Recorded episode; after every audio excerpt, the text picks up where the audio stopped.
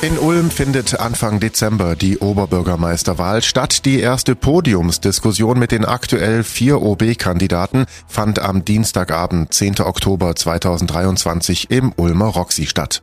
Da stellten sich der amtierende OB Gunter Zisch, CDU, Lena Schwelling, Grüne, Martin Ansbacher, SPD und der parteilose Thomas Treutler vor. Und wie haben die rund 400 interessierten Zuschauer den Abend erlebt? Wir haben uns danach mal umgehört. Es war schön, die Kandidaten mal live sprechen zu hören. Auch vom Außenseite hatte ich ja vorher überhaupt kein Bild. Jetzt habe ich auch ein Bild. Er hat auch einen guten Eindruck gemacht und die Veranstaltung fand ich sehr gelungen. Gute Einblicke, da merkt man schon, dass da auch sich die Geister spalten, was so die Zukunft der Stadt angeht. Ich fand es ein bisschen zu langatmig. Viele Themen, die gerade auch Leute in unserem Alter interessieren, einfach viel zu kurz gekommen sind, meiner Meinung nach. Also ich habe mir auf manche Fragen konkretere Antworten erwartet. Ich fand es auf jeden Fall sehr interessant und lobenswert, dass sowas stattfindet hier. Die einzelnen Kandidaten Kandidaten haben wir nach der Podiumsdiskussion auch um ein kurzes Fazit gebeten. Gunter Zisch. Ich glaube, das war jetzt einfach ein Warmlaufen für den Wahlkampf. Ich habe mich gefreut, dass viele gekommen sind, weil davon lebt auch äh, Kommunalpolitik und auch so eine Wahl. Und ich hoffe, dass möglichst viele Leute zur Wahl gehen. Das ist mein dringlichster Wunsch. Wenn ganz viele sich jetzt interessieren, dann ist es, glaube ich, für alle Kandidierenden ein tolles Ergebnis. Gute Wahlbeteiligung das Wichtigste und gute Beteiligung bei Veranstaltungen ist auch wirklich gut. Lena Schwelling. Ich hatte sehr viel Spaß und ich habe das Gefühl, ich konnte meine Themen gut rüberbringen. Ich freue mich riesig über die Unterstützung aus dem Publikum und einfach mega auf die kommenden Wochen und alles, was noch ansteht. Martin Ansbacher. Es war eine spannende Diskussion über viele Themen hinweg. Also ich fand es großartig und vor allen Dingen ist ganz toll, dass viele Leute gekommen sind. Man sieht einfach, die, die, die Ulmer OB-Wahl nimmt so langsam an Fahrt auf und die Leute wollen äh, wissen, wer der nächste OB wird. Thomas Treutler. Also war mein erster Auftritt, war natürlich äh, noch ein bisschen holprig, aber ich habe immerhin meine Zustimme mehr wie verdreifachen können. Was sie herausarbeitet hat, ist, dass tatsächlich auch dargestellt wurde, dass die amtierenden äh, Gemeinderäte und der OB gemeinsam äh, die Politik der letzten Jahre gestaltet haben und dass ich die einzige Option bin, wenn es was anderes werden soll. Aber war ein sehr toller Abend. Organisiert wurde der Abend vom Ulmer Verein Bürgerimpulse, moderiert von deren Vorständen Christoph Botzenhardt und Matthias Schöferle.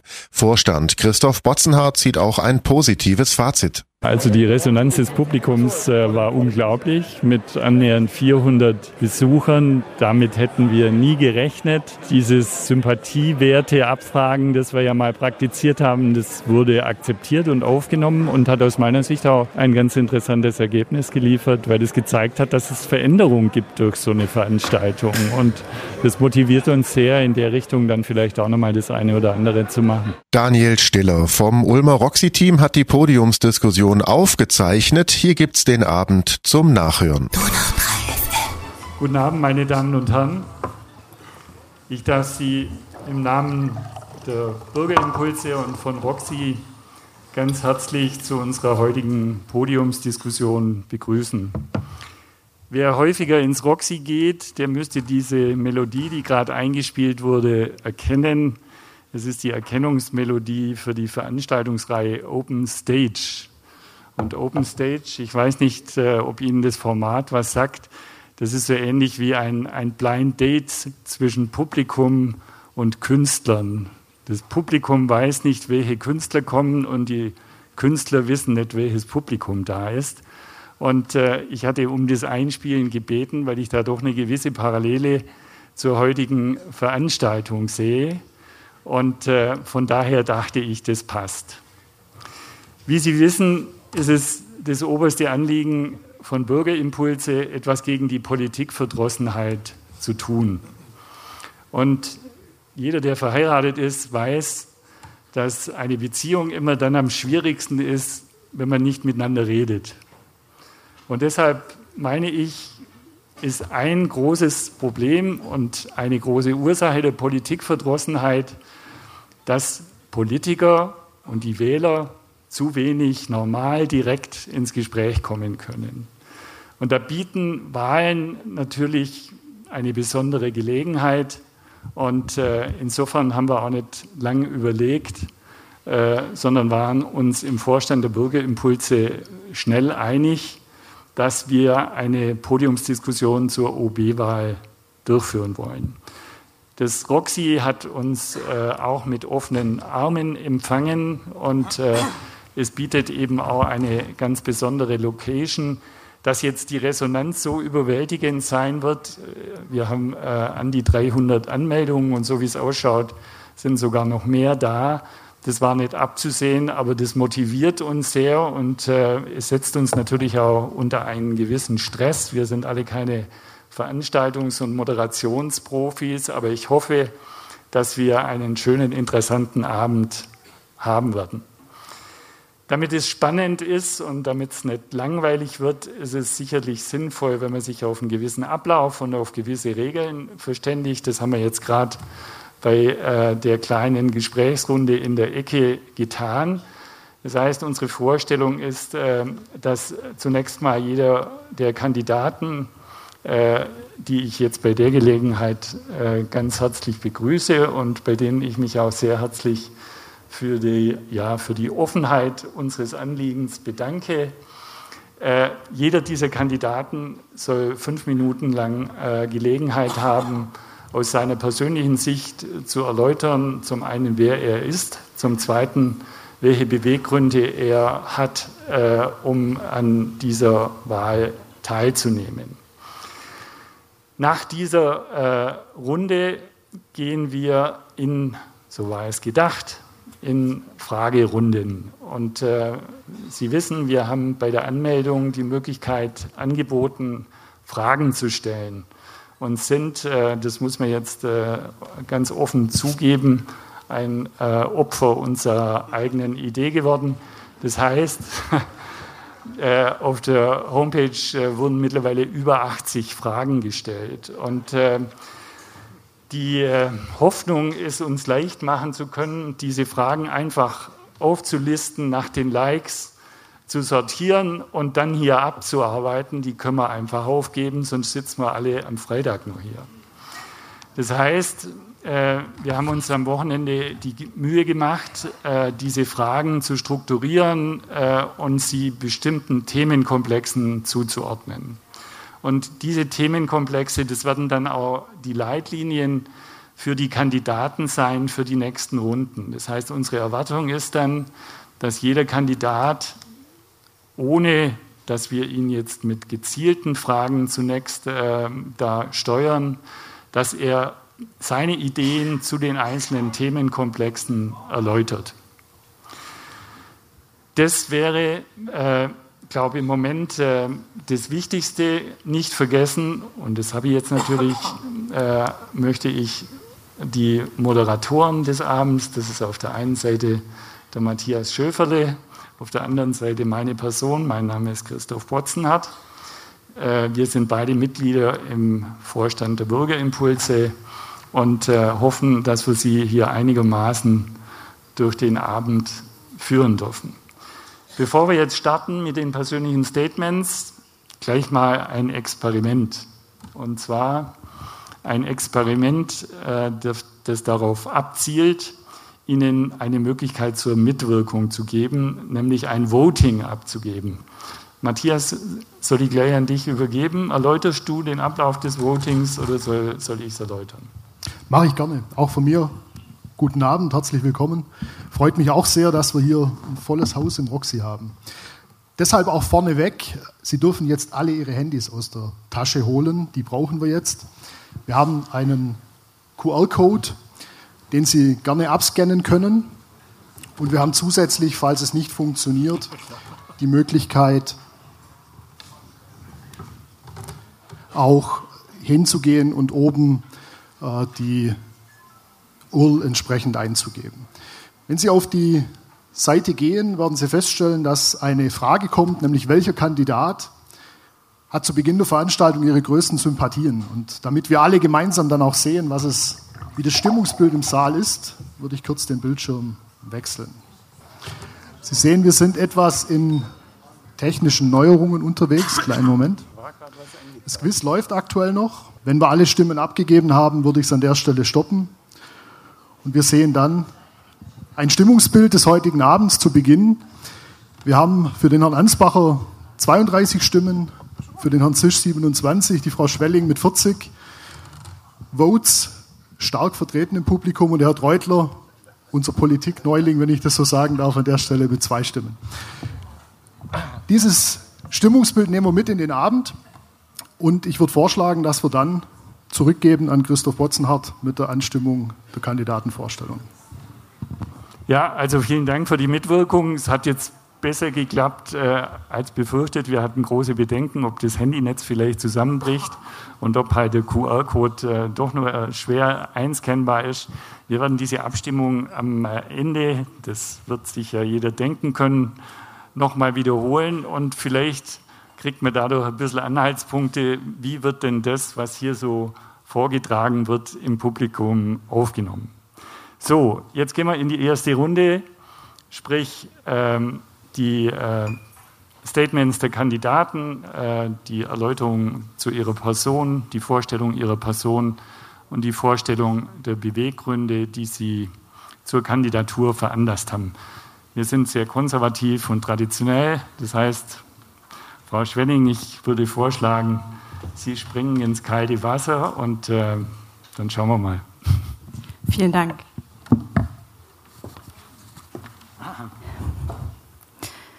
Mutige Entscheidungen zu treffen, das gehört zum Wesenskern unserer Stadt.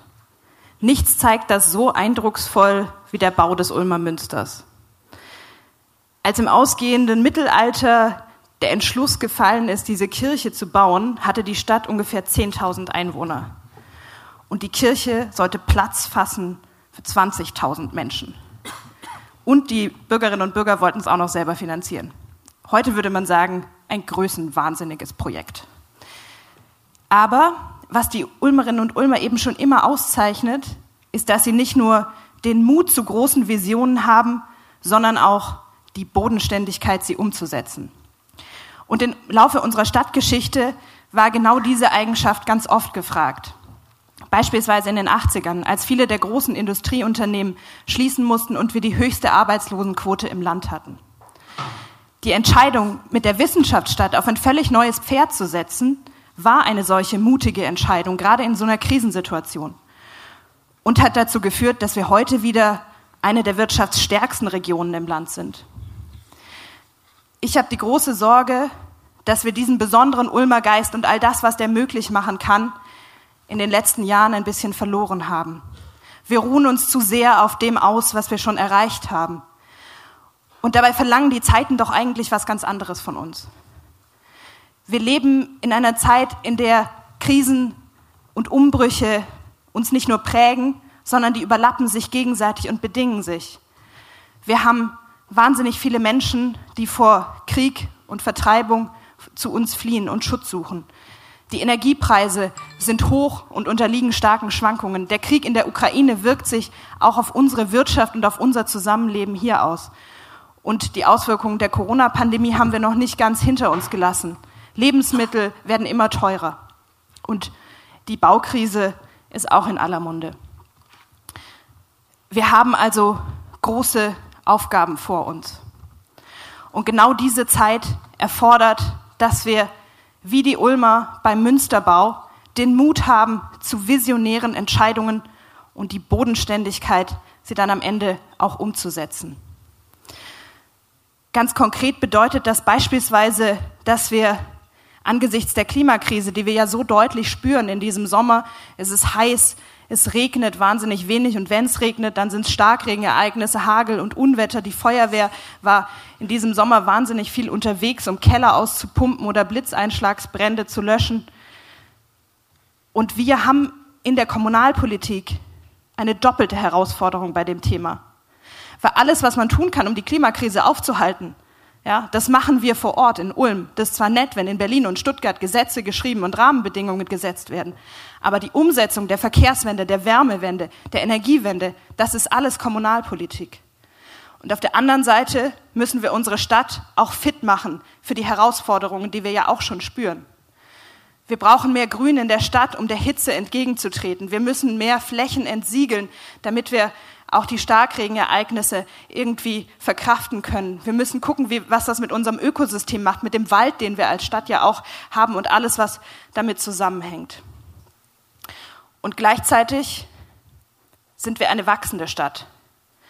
bald 130.000 Einwohnerinnen und Einwohner. Das soziale Miteinander, der gesellschaftliche Zusammenhalt, der vielleicht vor 20 Jahren noch ganz anders und selbstverständlich funktioniert hat, den müssen wir heute stadtpolitisch stärken und unterstützen. Und nirgendwo wird doch Stadt so greifbar wie vor Ort, in den Quartieren, in den Stadtteilen, in den Ortschaften. Das heißt, wir müssen hier mit mehr Mitteln, mit mehr Unterstützung auch Verzahnung von Stadt und Ehrenamt voranbringen. Ein wunderbares Beispiel finde ich dafür beispielsweise die, die Cafés, die es in der Weststadt an vielen Orten gibt. Das Café Canapé, das Café Blau. Vielleicht kennen Sie das. Da kann man für sehr wenig Geld einen Kaffee trinken, einen Kuchen essen und zusammenkommen in der Nachbarschaft. Man hat einen Ort, an dem Stadt, an dem Gemeinschaft erlebbar und greifbar wird. Sowas brauchen wir in allen Stadtteilen, Anlaufstellen, in denen wir dann auch als Kommune vor Ort sein können und Präsenz zeigen und beispielsweise mit den Angeboten der Sozialhilfe auf die Menschen zugehen können und nicht warten, bis sie, weil das immer noch mit Scham behaftet ist, zu uns aufs Amt kommen, damit wirklich alle die Hilfe bekommen, die ihnen zusteht und niemand in dieser Stadt vergessen wird. Es gibt viel anzupacken und ich habe große Lust darauf. Was ich dafür anbiete, das ist ein Masterabschluss in öffentlicher Verwaltung, einige Jahre Berufserfahrung in der öffentlichen Verwaltung und vor allem meine große Leidenschaft als Ulmer Kommunalpolitikerin. Seit bald zehn Jahren darf ich hier Stadträtin sein und die Geschicke unserer Stadt mitgestalten. Politik mache ich insgesamt schon seit 16 Jahren. Und was ich da gelernt habe, ist, dass genau das, was die Ulmer für den Münsterbau brauchten, das ist, auf das es auch in der Politik ankommt den Mut zu großen Visionen und die Bodenständigkeit, sie umzusetzen. Das biete ich Ihnen an als Ihre Oberbürgermeisterin. Danke.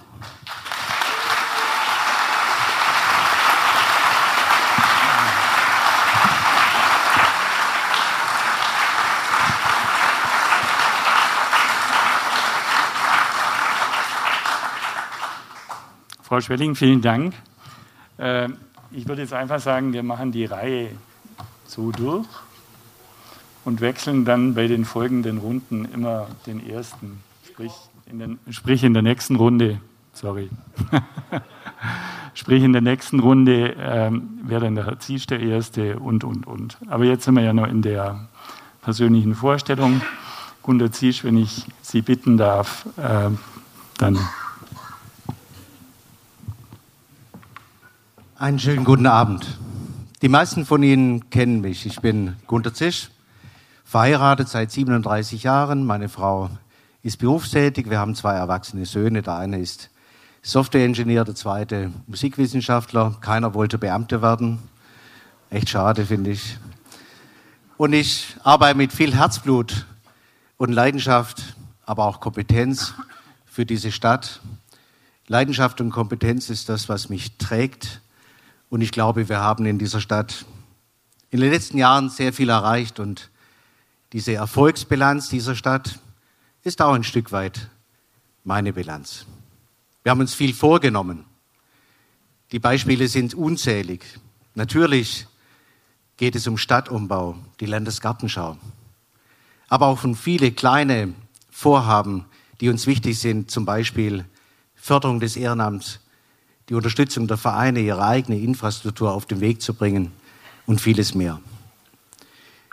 Das sind wichtige und ehrgeizige Ziele, zu denen ich meine viele Erfahrung, Kompetenz einbringen will.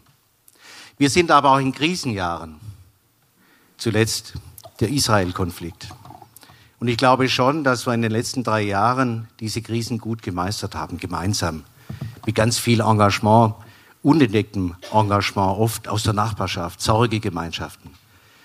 Und auch dieses, diese Bilanz, Krisen gut gemeistert zu haben, macht mich stolz auf diese Stadt. Und ich glaube, auch dort habe ich einen kleinen Beitrag geleistet. Wir haben uns in den nächsten Jahren sehr, sehr viel vorgenommen. 1,2 Milliarden Investitionen. Die Stadt steht gut da.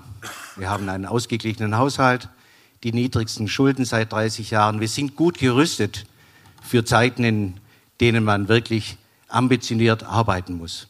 Die Vision für mich heißt Ulm 2030. 2030 findet die Landesgartenschau statt und davor sind viele Baustellen. Aber wir bauen die Stadt um Wir haben die Vorstellung, der Stadt ein neues Gesicht zu geben, von der Adenauer Brücke bis zum Lehrer Taltunnel. Und in der Innenstadt hoffen wir, gemeinsam erreichen zu können, dass wir weiterhin eine attraktive Innenstadt mit viel Leben, Arbeiten, Wohnen, Einkaufen haben. Das sind ambitionierte Ziele, zu denen ich meinen Beitrag leisten will. Und ich glaube schon, dass vieles von dem, was in den letzten Jahren geleistet wurde, zusammen mit dem Gemeinderat, das ist nicht, der Oberbürgermeister ist kein Einzelspieler, es ist immer ein Gemeinschaftswerk, dass wir darauf stolz sein können. Wenn Sie mich nach Schwerpunkten fragen, ist es gar nicht so einfach. Es sind zwei, drei Punkte, die mir besonders wichtig sind. Das erste, wo kommt Geld her? Wir haben ein paar Monate schon diskutiert, das Thema Wirtschaft und Arbeit, Technologie, Wissenschaft statt, Innovationen.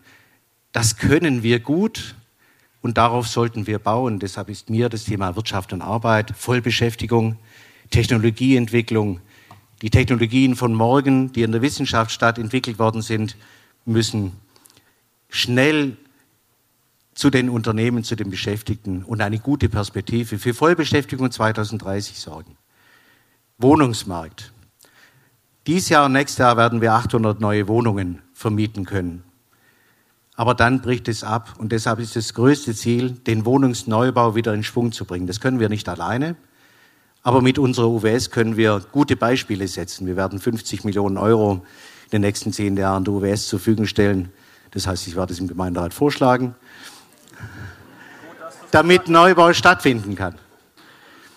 Der gesellschaftliche Zusammenhalt. Wir haben viel getan in den letzten Jahren und sind in intensiven Gesprächen, Bürgerdialogen, ganz viele Formate, damit wir näher an den Leuten dran sind, näher an den Menschen sind, in den Quartieren, Stadtteilen, aber auch in vielen kritischen Situationen, bei denen es darum geht, mit den Menschen zusammen diskutieren, wo die Sorgen und Nöte sind, damit wir gute Arbeit für diese Stadt leisten können. Und zuletzt, etwas, was manchmal vergessen wird, in der Pandemie haben wir es gemerkt, Funktionieren einer Stadt, nicht nur der Stadtverwaltung und seiner Gesellschaften, sondern ganz viele, die auch in den harten Lockdown-Phasen dafür gesorgt haben, dass die Stadt funktioniert. Deshalb brauchen wir auch eine resiliente Stadt, ein neuer Begriff, der einfach sagt, es gibt ganz viele, die sich engagieren, dass diese Stadt funktioniert. Und funktionieren heißt eben, dass sich alle anstrengen. Ich möchte mich der Bürgerschaft anbieten für eine zweite Amtszeit, weil ich das mit viel Herzblut und Leidenschaft mache und weil ich glaube, ich kann dazu einen guten Beitrag leisten. Herzlichen Dank.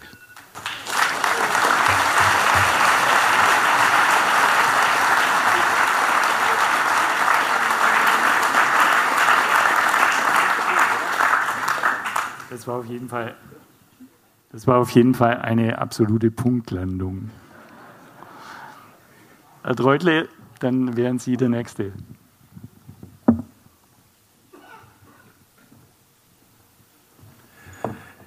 Erstmal möchte ich meiner Frau danken und der anderen Person, die für mich gestimmt hat.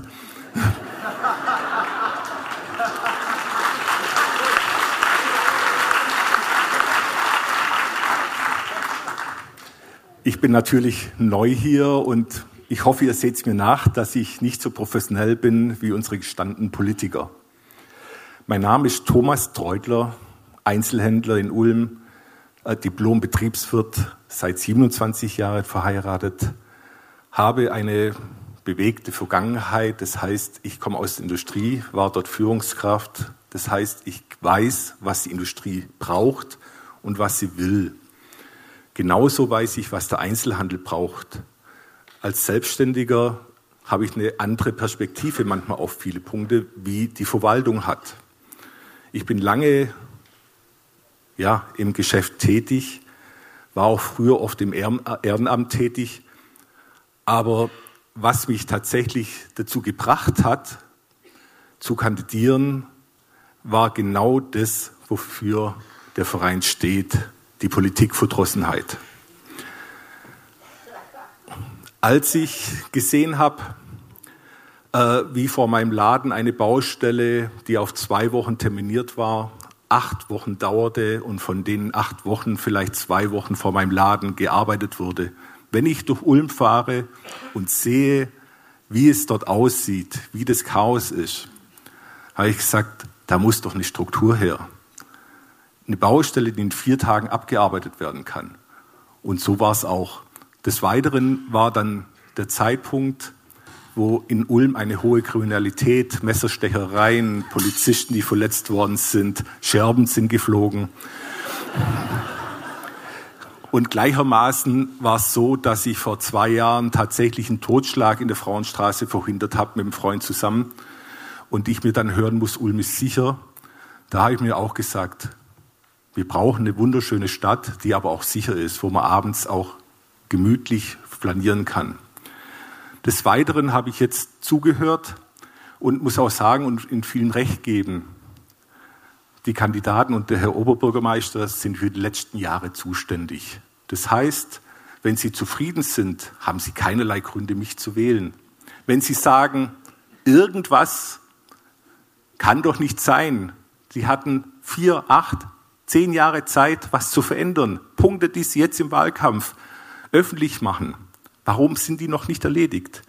Und da habe ich mir gesagt, ich muss schauen, dass andere Fokus, ein anderer Fokus mal gelegt wird, dass ich meine Erfahrung aus der Industrie einfach mal die Prozesse verbessere, dass ich Bürger mit ins Boot nehme, dass ich Expertenrunden schaffe, die nicht aus dem Gemeinderat sind, weil Gemeinderat ist auch gewählt und die haben zwar Ahnung, aber was muss ich einen Gemeinderat über IT fragen, wenn da jetzt zum Beispiel ein Landwirt sitzt? Ein Landwirt frage ich, wenn es um Agrarwissenschaft und Sonstiges geht. Und deswegen brauchen wir hierbei ja, Leute, die sich auskennen. Ich will dann nicht zu tief in das Thema gehen, weil bei der Fragerunde wird es dann ja auch so weit kommen. Deswegen möchte ich sagen, ja, versucht mal was Neues, versucht mal ein bisschen mit Mut jemand zu wählen, der aus Ulm kommt, gebürtig, der in Ulm aufgewachsen ist und der die Stadt liebt. Ich danke euch und auf viele tolle Fragen.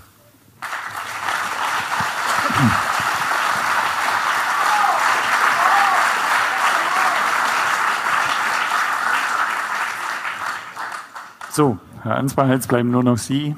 Sie können. Der krönende Abschluss, ja.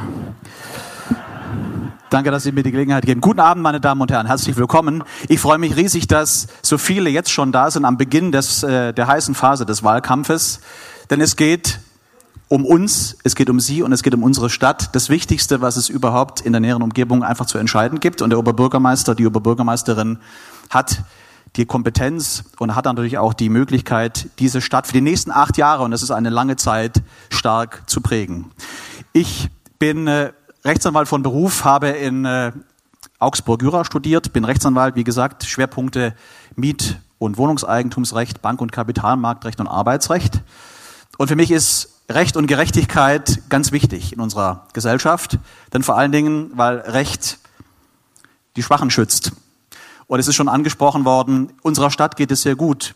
Wir entwickeln uns wirtschaftlich hervorragend. Aber wir müssen aufpassen, dass unsere Stadt für alle immer Heimat sein kann. Mit einem großen Geldbeutel, mit einem kleinen Geldbeutel, ob man engagiert ist oder nicht. Wir alle müssen darauf schauen, dass, unsere Sozi dass der soziale Zusammenhalt in unserer Gesellschaft, in unserer Stadt nicht leidet.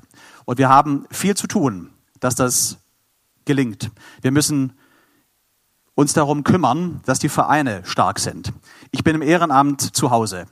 Viele wissen das, ich bin in den Sportvereinen unterwegs, ich bin äh, Vorstadtvereinsvorsitzender von Söflingen, ich weiß nicht, wie viele Söflinger heute hier sind, zwei oder drei vielleicht. Bin aber, und das ist mir wichtig, äh, das Ehrenamt ist Teil dieses sozialen Zusammenhalts und wir müssen darauf schauen, dass das Ehrenamt, unsere Vereine, dass es denen gut geht. Es ist angesprochen worden, der Stadt Ulm geht es wirtschaftlich sehr gut. Das ist aber vor allen Dingen Ihr Verdienst als Bürgerinnen und Bürger, das ist der Verdienst der, Unternehmer, der Unternehmerinnen und Unternehmer. Und es geht es darum, wie die Stadt in acht Jahren aussehen soll. Wir müssen also jetzt die Weichen stellen für eine moderne, für eine soziale und vor allen Dingen für eine Gesellschaft für uns alle und für eine Wirtschaft, die sich weiterentwickelt. Wir müssen also durchaus Akzente setzen. Meine Schwerpunkte sind Wirtschaft und sozialer Zusammenhalt, soziale Sicherheit. Natürlich ist es richtig, dass mit einer starken Wirtschaft wir die Möglichkeit haben, unsere Stadt zu gestalten.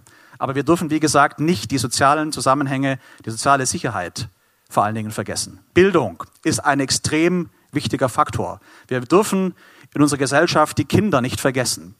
Kein Kind darf in dieser Gesellschaft zurückgelassen werden. Wir müssen alles dafür tun, dass unsere Kinder attraktive, moderne Lernorte haben, dass sie sich weiterentwickeln können, dass Schulen attraktiv ausgestattet sind, dass Kitas gut ausgestattet sind, dass wir als Arbeitgeberin der Stadt Ulm attraktiv sind, dass Menschen zu uns kommen, bei uns arbeiten wollen, unsere Stadt mitgestalten wollen.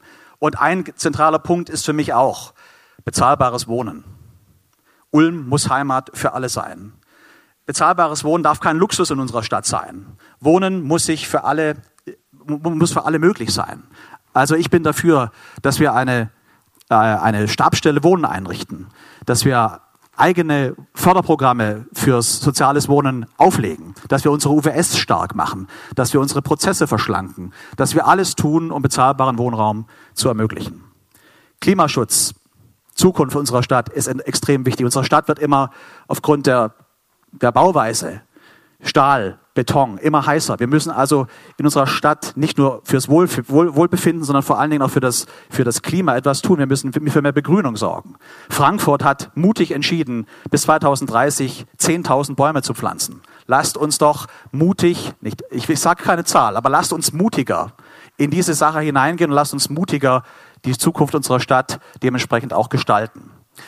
Ähm, ein zentraler Aspekt, der mir auch zugetragen worden ist und der für mich einen Schwerpunkt darstellt, ist die Sicherheit und die Sauberkeit in unserer Stadt. Da gibt es enormen Handlungsbedarf. Statistisch mag Ulm eine sichere Stadt sein, aber wenn Sie durch die Stadt gehen und wenn Sie mal mit Menschen sprechen, die sich in der Stadt abends aufhalten, spüren Sie, dass die Sicherheit nicht unbedingt so gegeben ist, wie sie statistisch sich zeigt. Wir müssen also Angsträume beseitigen. Wir müssen für mehr Beleuchtung sorgen. Wir müssen für mehr Sicherheit auf den Straßen sorgen, damit sich die Menschen unserer Stadt auch abends wieder sicher fühlen können. Und der entscheidende Punkt für mich ist, dass wir unsere Stadt gemeinsam gestalten. Für mich gibt es eine Entwicklung, deswegen bin ich auch angetreten.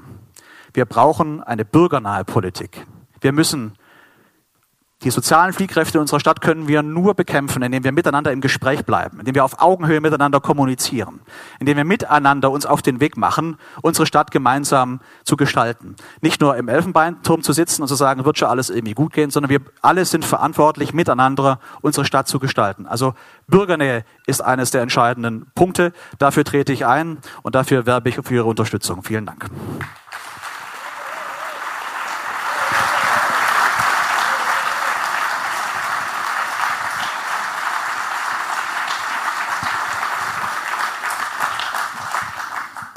Ich darf mich bei allen Kandidaten sehr herzlich bedanken. Das war sehr aufschlussreich. Wir sind, glaube ich, von dem Blind Date Stadium schon mal ein gutes Stück weggekommen. Und äh, wir wollen ja jetzt, äh, so haben wir das ja bei der Erläuterung des Ablaufs äh, angedeutet, wir wollen jetzt eigentlich als Anwalt der Bürger, die bei uns auf der Homepage ihre Fragen gestellt haben, die Themen, die Sie für wichtig und ähm, besonders ähm, ja, handlungsbedürftig sehen, nochmal dezidiert zur Sprache bringen. Das erste Thema, das äh, wird gleich von Matthias Schöferde moderiert.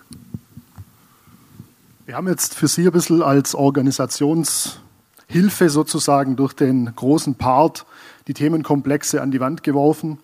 Wir haben zum einen äh, viele Fragen zum Thema Umwelt, Klima, Verkehr und Mobilität. Die haben wir gebündelt und versucht zusammenzufassen. Das Thema Bürgerbeteiligung und Stadtgesellschaft war für uns ein Themenfeld, das ebenfalls ähm, von Interesse war. Migration und Integration als kommunale Herausforderung, glaube ich, in der heutigen Zeit ein Thema, das man auf jeden Fall mit besprechen muss. Kultur, Sport und Bildung für eine Kommune, Sauberkeit, Ordnung und Sicherheit, Bauen, Wohnen und bezahlbarer Wohnraum. Und der letzte Punkt, Bürokratieabbau und äh, Digitalisierung. Durch diese Themenkomplexe wollen wir sie führen.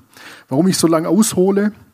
Ich möchte den Kandidaten die Chance geben, diese Themenkomplexe auch kurz für sich zu reflektieren, weil tatsächlich äh, die Kandidaten die Themenkomplexe heute jetzt zum ersten Mal sehen. Das heißt, wir haben eine durchaus spontane äh, Gesprächsatmosphäre geschaffen. Ähm Wenn ich mir allerdings die Eingangsstatements angucke und anhöre, dann glaube ich, können Sie an der, an der Stelle an die ein oder anderen Themen anknüpfen. Beginnen wollen wir mit dem Thema Umwelt, Klima, Verkehr und Mobilität. Ähm, wir haben zwei wesentliche Schwerpunktthemen auch auf unserer Homepage in den Fragen äh, gesehen.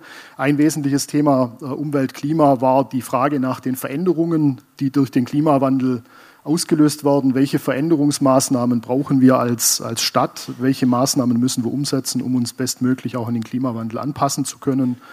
Und im Bereich der Mobilität war ein wesentliches Thema, ähm, wie klimafreundliche Mobilität in der Stadt künftig aussehen kann. Auch als Wirtschaftsstandort sicherlich ein wesentliches Thema, dass wir erreichbar sind, dass die Mobilität in der Stadt funktioniert. Beginnen würden wir an der Stelle mit Ihnen, Herr Zisch, dass Sie das Wort bekommen und ein Statement zu dem Themenkomplex abgeben können.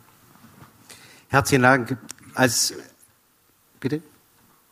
Als Amtsinhaber hat man immer so zwei Seiten. Auf der einen Seite zeigt man auf, was man in den letzten Jahren gemacht hat, und das hat man ja gemeinsam gemacht. Der Oberbürgermeister regiert ja mit, nicht mit Dekreten, sondern das Hauptorgan ist der Gemeinderat und wir ringen oft um die Beschlüsse. Deshalb ist das so die eine Perspektive und die andere Perspektive ist die persönliche Perspektive. Das Thema Energie und Mobilität war für mich vor acht Jahren schon eins der tragenden, weil ich überzeugt bin, dass an der Stelle die Transformation, die Veränderung in den nächsten Jahren am einschneidendsten für alle ist. Deshalb geht es auf der einen Seite darum, Veränderungen anzustoßen. Ich bin Vorsitzender der Rego S-Bahn, dem größten S-Bahn-Projekt der nächsten Jahre, das größte Mobilitätsprojekt. Wir haben mit den Stadtwerken einen ganz wichtigen Pfeiler in der Energie- und Mobilitätswende, weil dort die Arbeit gemacht wird und die Stadtwerke der Motor, auch der Innovator dieser Entwicklung sein muss. Wir kaufen Elektrobusse. Wir bauen oder projektieren zurzeit eine Tankstelle der Zukunft mit Wasserstofftechnologie. Wir haben mit der Brennstoffzellenforschungsfabrik bis zu den neuen LKWs, die im Donautal produziert werden, wirklich gute Perspektiven, diese neuen Technologien in der Stadt auch einzuführen. Gleichzeitig geht es aber um viele kleine Anliegen, darum, dass wir das in der Mobilität das Verkehrsangebot deutlich ausbauen. Wir haben eine Linie 2 gebaut und werden in den nächsten Jahren deutlich unser Verkehrs-, unser Mobilitätsangebot verbessern. Und dann geht es um die Veränderung von Mobilität. Wenn ich mich jetzt frage, wo wir uns vielleicht am meisten unterscheiden, glaube ich schon, es gibt so ein paar Punkte, die besonders wichtig sind. Für mich ist es wichtig, dass die Innenstadt, die Stadt erreichbar ist und wir niemand vorschreiben, wie er in die Stadt kommen muss. Schon deshalb, weil wir jeden Tag 60.000 Menschen haben, die in die Stadt zur Arbeit kommen. Erreichbarkeit ist ein wichtiges Thema. Das Thema, weil man gerade auf die Uhr zeigt, Klimaneutralität, wir sind nicht beim Nullpunkt, wir fangen nicht vorne an. Gerade unsere Stadt hat eine lange Geschichte zum Thema äh, Klimaschutz, Photovoltaik, Jetzt projektieren wir zurzeit Freiflächen-Photovoltaikanlagen und wir sind mit unseren Stadtwerken, deshalb nenne ich die Stadtwerke hier besonders, in vielen Projekten sehr ambitioniert unterwegs. Als Oberbürgermeister geht es nicht nur darum, große Ziele zu formulieren, sondern es geht darum, als Chef einer Verwaltung, als Vorsitzender des Aufsichtsrats der städtischen Gesellschaften, Dinge voranzubringen. Und da spielt das Wort Mut eine große Rolle, aber auch das Wort Kompetenz. Deshalb ist es mir wichtig, im Detail ganz viel Fachliches einzubringen, weil von den Erzählungen wird's nicht. Es wird nur vom Machen. Und deshalb ist meine Vorstellung 2030, 2040 genau an der Stelle realistische Ziele zu geben, aber auch ambitionierte. Und ich will auch erreichen, dass wir Dinge selbst tun, dass die Technologien in unserer Stadt fortentwickelt werden, dass daraus Arbeit wird, dass es ein rundes Paket wird, das nicht bevormundet, sondern versucht, alle teilhaben zu lassen an einer technologischen Entwicklung, die natürlich die Ziele, zum Beispiel 2040 klimaneutral zu sein, 2035 die Stadtverwaltung, die Dekarbonisierung der Stadtwerke, diese wichtigen, auch fachlichen Ziele konzentriert und mit großer, mit großer Leidenschaft, aber auch mit großer Fachlichkeit voranzutreiben.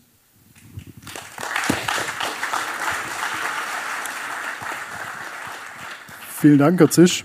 Herr Treutler, zwei Minuten haben wir uns als Zeitbudget gesetzt. Ich habe es vorher nicht gesagt, ich gestehe. Ich verspreche auch, mich kurz zu halten, dass wir heute auch noch einen Abend haben. Ähm, Umweltschutz lebe ich. Also ich fahre in der Regel mit dem Fahrrad zur Arbeit. Ich laufe, wenn ich jetzt nicht mit dem Fahrrad fahren kann. Ich habe seit Einführung bei der Stadtwerke Ulm Natur- und Ökostrom. Mein Comic-Home betreibe ich auch durch Ökostrom. Ich heize tatsächlich schon vorher auf maximal 19 bis 20 Grad. Also Umweltschutz ist bei mir fest in meinem Leben verankert.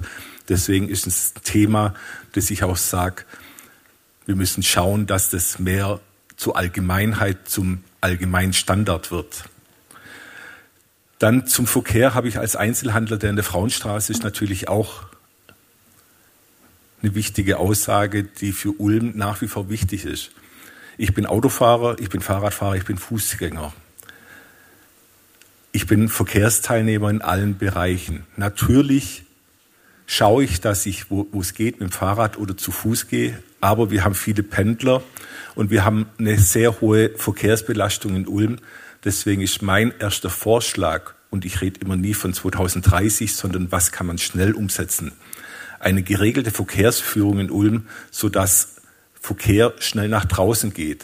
Baustellen, die möglichst schnell äh, abgehandelt werden, damit dort keine Staus und keine Umweltbelastung stattfinden. Des Weiteren Fahrradwege, die das Wort Fahrradwege auch verdienen und nicht Fahrrad, jetzt höre ich auf Wege. Und des Weiteren möchte ich auch zum Thema Umweltschutz sagen, was auch schon oft angesprochen wird. Umweltschutz heißt momentan leider auch Krisenschutz. Das heißt, wir müssen darauf gewappnet sein, was ein Starkregen bedeuten kann, was ein Unwetter bedeuten kann. Darauf muss sich die Verwaltung und die Stadt vorbereiten und Maßnahmen treffen. Diese Maßnahmen werde ich treffen. Genauso werde ich schauen, dass die Mobilität in Ulm so ist, dass jeder, ob jetzt zu Fuß, mit dem Fahrrad oder mit dem Auto, sinnvoll nach vorne kommt und möglichst wenig Stops hat. Ja, nachher gerne mehr zu fragen. Vielen Dank.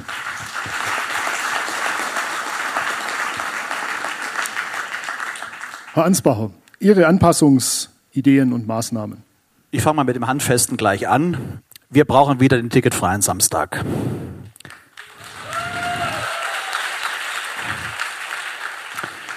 Wir brauchen ein Kurzstreckenticket. Ich habe bis jetzt immer noch nicht verstanden, warum das nicht funktioniert. Bisher hieß es immer, äh, ganz Ulm ist eine Kurzstrecke. Jetzt ähm, hat sich das ja alles ein bisschen ver verändert. Ähm, und ich meine, wenn wir, wenn wir die Brückensituation haben und die Baustellen, die wir viel besser übrigens kommunizieren müssen, das ist das, was bürgernah auch ausmacht. Wir müssen viel mehr mit den Menschen über die Baustellen sprechen, die kommen, weil ich habe zum Beispiel festgestellt, ähm, viele Menschen wissen gar nicht, dass zwei Tage, äh, das betrifft Sie, Herr Treutler, später dann irgendeine Baustelle vor, der, vor Laden ist. Ähm, wir müssen, wenn die Baustellensituation, die Brückensituation und der Umbau der Innenstadt ansteht, müssen wir für die Erreichbarkeit der Innenstadt sorgen. Und da ist mir noch keine bessere Idee untergekommen als den ticketfreien Samstag und das Kurzstreckenticket. Wir müssen gucken, dass die Menschen umsteigen, dass die Mobilitätswende gelingt, dass wir Anreize setzen und wenn es auch nur 2,70 Euro oder 5,40 Euro oder was auch immer ist. Beim letzten Mal war es so, dass dieser ticketfreie Samstag wunderbar angenommen worden ist und die Leute dann den, den, den, den Impuls wahrgenommen haben, in die Stadt zu gehen. Klimaschutz äh, ist gesamtgesellschaftliche Aufgabe. Der Oberbürgermeister hat schon gesagt, was die SWU alles macht. Da sind wir alle mit dabei. Das ist alles unstreitig. Wir müssen Photovoltaik ausbauen. Wir müssen vor allen Dingen die Fernwärme ausbauen. Fernwärme hat ein Riesenpotenzial in unserer Stadt. Wir müssen ermöglichen, dass die Bürgerinnen und Bürger in den Genuss von Fernwärme kommen, vor allen Dingen in jetzigen Krisenzeiten. Das muss, das muss geschehen. Und wir müssen natürlich Radwege ausbauen. Wir haben beschlossen als Gemeinderat bis 2025, dass 25 Prozent Model Split an dem Radwegeverkehr ist. Das sind wir Meilen meilenweit noch davon entfernt. Wir müssen da mehr Gas geben, wir müssen mehr umbauen, wir müssen die Fahrradwege ertüchtigen und wir müssen für einen Mobilitätsmix in der Stadt sorgen. Es ist richtig, dass wir einen ähm, äh, Parkhausring geschlossen haben um unsere Innenstadt herum. Da ist die Möglichkeit, mit dem Individualverkehr reinzukommen. ÖPNV müssen wir stärken und ausbauen. Wir müssen aber, und das ist entscheidend, wir dürfen die Fußgängerinnen und Fußgänger nicht vergessen. Unsere Stadt muss auch für diese attraktiv und vor allen Dingen sicher sein. Damit will ich es bewenden lassen.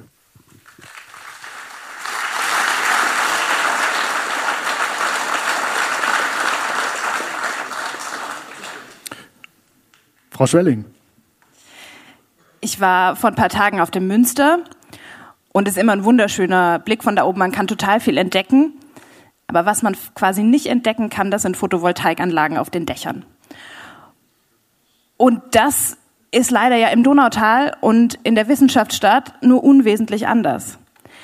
Wir haben wahnsinnig viel Potenzial auf schon versiegelten Flächen erneuerbaren, günstigen und klimaneutralen Strom zu erzeugen. Und warum nutzen wir das nicht? Warum haben wir da nicht einfach ein bisschen mehr Power dahinter, bauen das aus? Weil die Energiesicherheit ist das zentrale Thema, auch für die Wirtschaft. Ja. Die Schwankungen, die Gaskrise, die Energiekrise, das ist gibt keine Planungssicherheit. Das ist für die Privathaushalte, aber auch für die Unternehmen eine hohe Belastung. Das heißt, da müssen wir und da können wir auch besser werden. Und und beim Ausbau der Fernwärme ist es genau das Gleiche. Wir sind hier in der einzigartigen Situation, dass wir wahrscheinlich sogar Geothermievorkommen haben. Da bohren wir auch in Neu-Ulm. Ähm, und damit können wir quasi unsere ganze Stadt wahrscheinlich mit erneuerbarer Wärme versorgen. Da muss sich nicht jeder Gedanken machen, ob jetzt Heizungs, äh, Heizpumpe oder äh, Wärmepumpe oder ob man irgendwie eine H2-Ready Gasheizung braucht und was auch immer, sondern wir können das als kommunale Daseinsvorsorge sicherstellen, dass alle erneuerbare Wärme haben. Und das ist eine ganz, ganz wichtige Aufgabe für die Zukunft. Im Verkehrsbereich gibt es, glaube ich, einfach eine banale Wahrheit, die man aussprechen muss. Wir sind eine Stadt mit begrenztem Platz. Und wenn wir die Verkehrswende hinbekommen wollen, dann wird das nicht gehen, indem wir einfach quasi neben Straßen noch Radwege und Fußwege und sonst was anbauen, weil da ist der Platz nicht da, sondern das wird nur gelingen, wenn wir eine sichere Radwegeinfrastruktur und Gehwege bauen, die dann halt aber auf Kosten des ruhenden oder des fahrenden Autoverkehrs gehen. Anders geht das nicht. Wir haben nicht endlos Platz, um in die Breite zu bauen. Und diese Entscheidungen zu treffen, das ist in den letzten Jahren leider viel zu selten gelungen. Ja, also wir haben gekämpft für die Fußgängerzonen und haben es gerade mal geschafft, irgendwie zwei jetzt auf den Weg zu bringen. Da geht so viel mehr. Und wenn wir es nicht schaffen, das Radverkehr, ich bin selber wirklich keine passionierte Fahrradfahrerin, ich, es ist echt nicht mein Verkehrsmittel. Aber ich bin froh um jeden, der Fahrrad fährt. Und ich fahre auch tatsächlich nicht so gern Fahrrad, weil ich Angst habe dabei. Ich bin nicht gerne auf der Straße mit den Autos unterwegs. Ich fühle mich da unwohl. Und vielleicht geht es ja dem einen oder anderen auch so und der benutzt auch deshalb das Fahrrad nicht. Also baulich getrennte, durchgehende Radwege sind entscheidend, wenn wir es schaffen wollen, die Menschen auch aufs Fahrrad zu bringen. Die Straßenbahnlinie 3 nach Neu-Ulm ist noch nicht angesprochen worden. Auch das ein Projekt, das wir angehen können. Wir sehen ja, was wir mit der Straßenbahnlinie 2 für einen Erfolg haben. Und zum, zu den Klimawandel-Anpassungsmaßnahmen habe ich vorhin schon ganz viel gesagt. Wir haben eine große Aufgabe da, unsere Stadt resilient zu machen, dass wir auch in Zukunft hier noch gut leben können und sich im Sommer nicht alles endlos aufheizt. Wir haben alle Instrumente in diesem Themenbereich in unserer Hand. Wir müssen es nur mit Mut und mit Nachdruck angehen. Und darauf habe ich große Lust.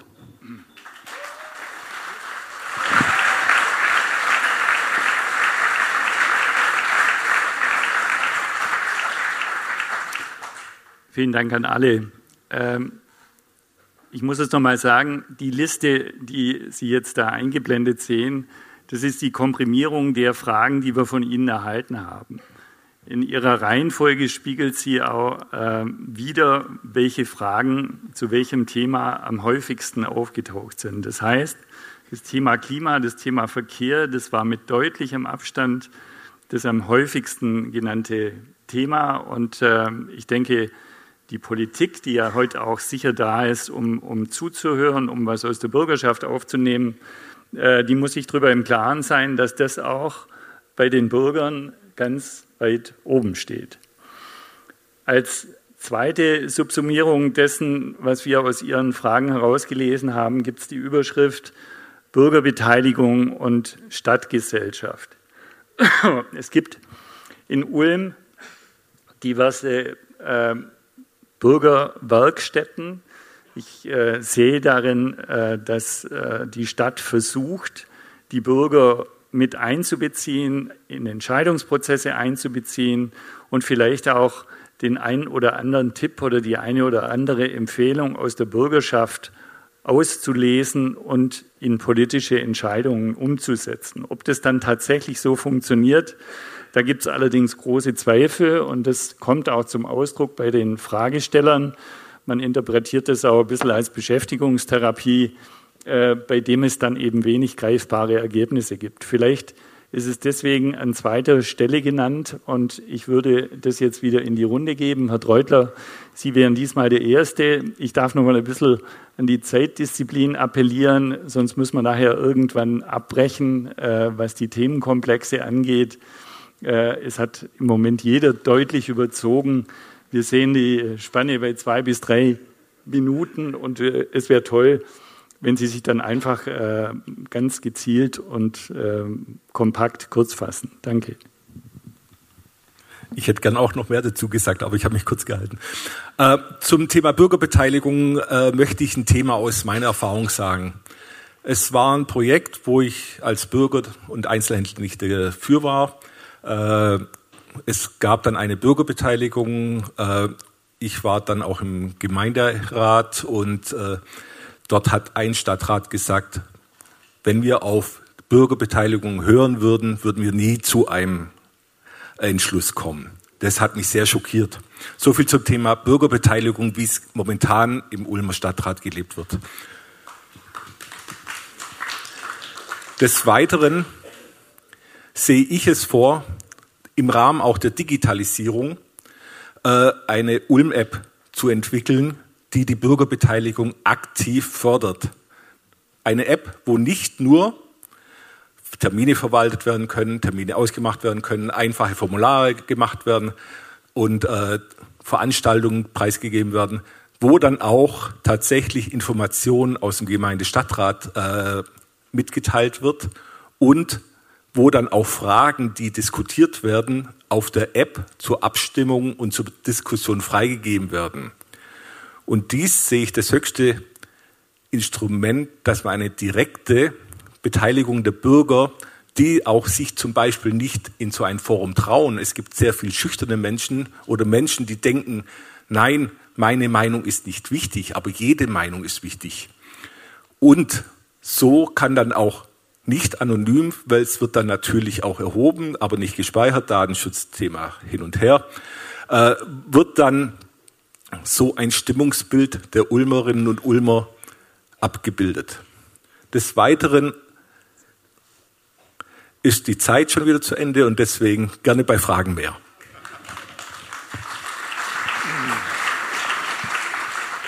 Herr Ansbacher. Bürgerbeteiligung und Stadtgesellschaft. Also Bürgerbeteiligung ist das A und O. Ich möchte es mal auf einen Nenner bringen. Äh, Bürgerbeteiligung und eine bürgernahe Politik ist das beste Mittel gegen Populismus. Und wenn wir das beherzigen,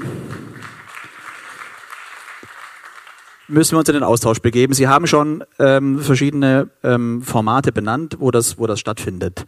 Ähm, ich war in, jeder, in jedem Ortschaftsrat, äh, habe dort Besuche gemacht mit meiner Fraktion zusammen, haben uns angehört, wie die Lage dort ist. Und es war symptomatisch, dass die gesagt haben, und das macht mir Sorgen, ähm, alles, was wir besprechen im Ortschaftsrat oder welche Entscheidungen wir treffen, nicht alle, das ist über, das war jetzt nicht richtig, muss ich mich korrigieren, viele, werden nicht sozusagen wahrgenommen oder gehört in der Entscheidung. Die überlegen sich sehr stark, ob sie für die nächste, für die nächste Legislatur nochmal im Ortschaftsrat kandidieren. Das macht mir Sorgen. Botschaft ist, wir müssen mehr auf die Menschen vor Ort hören, was dort an Problemen ist, was dort los ist und wir müssen es vor allen Dingen auch wahrnehmen und ernst nehmen, was da gesprochen worden ist. Ich habe vorgeschlagen, zum Thema Bürgerbeteiligung einen Bürgerhaushalt einzuführen. Bürgerhaushalt heißt, ähm, Stadtpolitik funktioniert natürlich, die Schwerpunkte werden über den Haushalt gesetzt. Logischerweise, wir entscheiden, wo Geld hingeht. Am Schluss entscheidet immer der Gemeinderat nach Gemeindeordnung. Aber in vielen Städten, in Stuttgart beispielsweise und in Freiburg ist es so, da gibt es einen Bürgerhaushalt und da haben die Bürgerinnen und Bürger die Möglichkeit, ihre Ideen, Vorstellungen, Schwerpunkte einzubringen und zu sagen, das wäre doch jetzt, das ist für uns jetzt gerade wichtig. So praktisch, wie Sie es heute hier mit Ihrem Format machen. Und dann gibt es eine gewisse Clusterung und da wird einsortiert und gruppiert, wie die Schwerpunkte sind. Dann wird das öffentlich diskutiert, auch online diskutiert. Da kann ich das unterstreichen, was der Kollege Teutler gerade gesagt hat. Und dann wird am Schluss entschieden. Aber das führt dazu, dass die Menschen eine viel engere Bindung zur Stadt, zur Stadtpolitik und zu der ganzen politischen Diskussion haben. Also ich, hielt, ich halte das für eine sehr gute Idee. Ich würde das vorschlagen. Ich finde das eine, eine, eine wirklich gute Möglichkeit, uns ganz konkret darüber nochmal auszutauschen, weil natürlich ist entscheidend, wo das Geld hingeht. In Mannheim ist es beispielsweise so, da gibt es einen, einen, einen Bürgerbudget, nennen die das, da gibt es 500.000 Euro, da entscheiden die Bürgerinnen und Bürger, wie sie das Geld ausgeben möchten. Also keine Angst vor mehr Nähe oder äh, vor, vor mehr Diskussion diesbezüglich. Ähm, am Schluss, wie gesagt, entscheidet immer der Gemeinderat, aber der Prozess dahin, wie wir das machen und welche Schwerpunkte die Bürgerschaft hat, das hielte ich für einen guten Vorschlag, wenn wir sowas einführen könnten.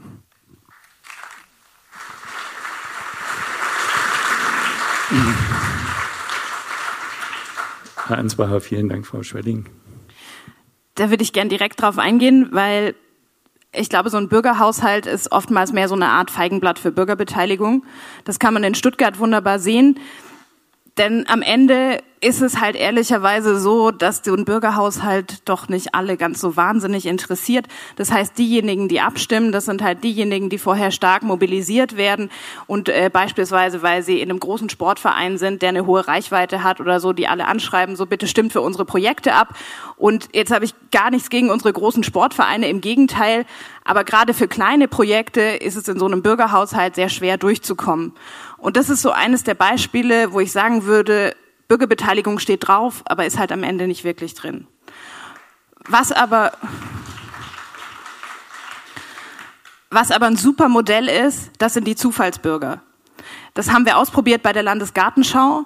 Das äh, ist nicht so eine ganz klassische Bürgerversammlung, wo einfach alle hinkommen können, sondern da wird quasi zufällig äh, ein Querschnitt der Bevölkerung ausgewählt. Die werden angeschrieben. Das sind Menschen, die sich oftmals gar nicht beteiligen, aber die ungefähr die Stadt dann repräsentieren. Und die werden von Experten, bekommen die erstmal Vorträge über die Themen, werden irgendwie hingeführt auf, auf die Anliegen, die zu diskutieren sind und können dann eine Entscheidung treffen. Und das hat bei der Landesgartenschau Vorschau zu richtig tollen Ergebnissen geführt.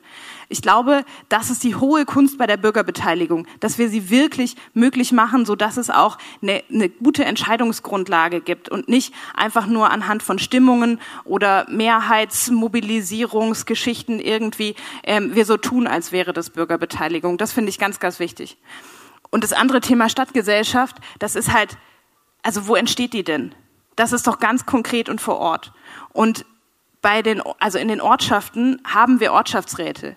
Und die Ortschaften, das haben die sich beim Eingemeinden rausgehandelt und das steht ihnen zu und das ist auch richtig so. Die haben Ortsvorsteher, die ganz konkret für ihre Anliegen eintreten. Aber wir haben riesige Stadtteile, in denen viele, viele Menschen leben. Die haben keine direkte Vertretung. Die haben den Gemeinderat, aber der ist auch für die Ortschaften da. So ist ja nicht. Ne? Und deswegen glaube ich, dieses Thema Bezirksbeiräte wäre was, das wir diskutieren könnten. Ob wir nicht auch beispielsweise für die Weststadt eine Vertretung haben, wo mit auch einem eigenen Budget, dass vor Ort auch direkt Projekte entschieden werden, die für die Weststadt zum Beispiel wichtig sind und dann dort umgesetzt werden können. Ich glaube, dass das eine Überlegung wert wäre, um Bürgerbeteiligung auch noch mal näher an die Stadtteile und an die Menschen zu bringen.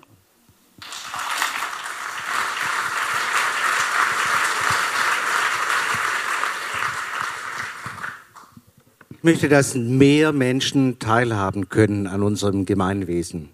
Deshalb habe ich in den letzten Jahren in Quartieren, Stadtteilen, im Innenstadtdialog, aber auch in vielen weiteren Formaten neue Wege beschritten, um mehr Menschen teilhaben zu lassen. Genauso wie mit Jugend aktiv. Junge Menschen sollten mehr teilhaben, mitmachen, mitdiskutieren, sich einmischen. Da ist vieles gut gelungen und ich glaube, da sind wir auf halbem Weg. Der zweite Punkt ist, Bürgerdialog ist eine vielschichtige Angelegenheit. Es geht um Betroffenheitsdialog.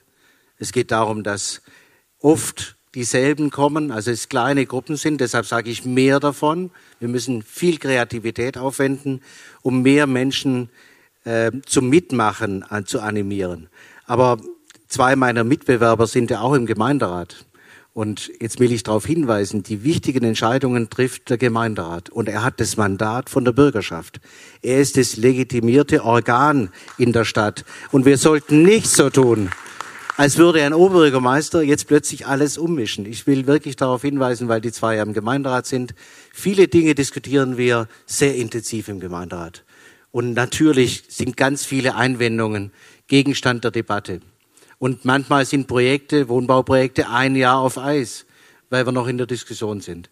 Deshalb sollten wir auf der einen Seite mehr Teilhabe organisieren, Da habe ich schon vieles auf den Weg gebracht. Aber gleichzeitig in der repräsentativen Demokratie entscheidet der Gemeinderat. Und es ist wichtig, dass man solche Entscheidungen dann auch zur Grundlage der gemeinsamen Stadtpolitik macht. Das heißt auch akzeptiert.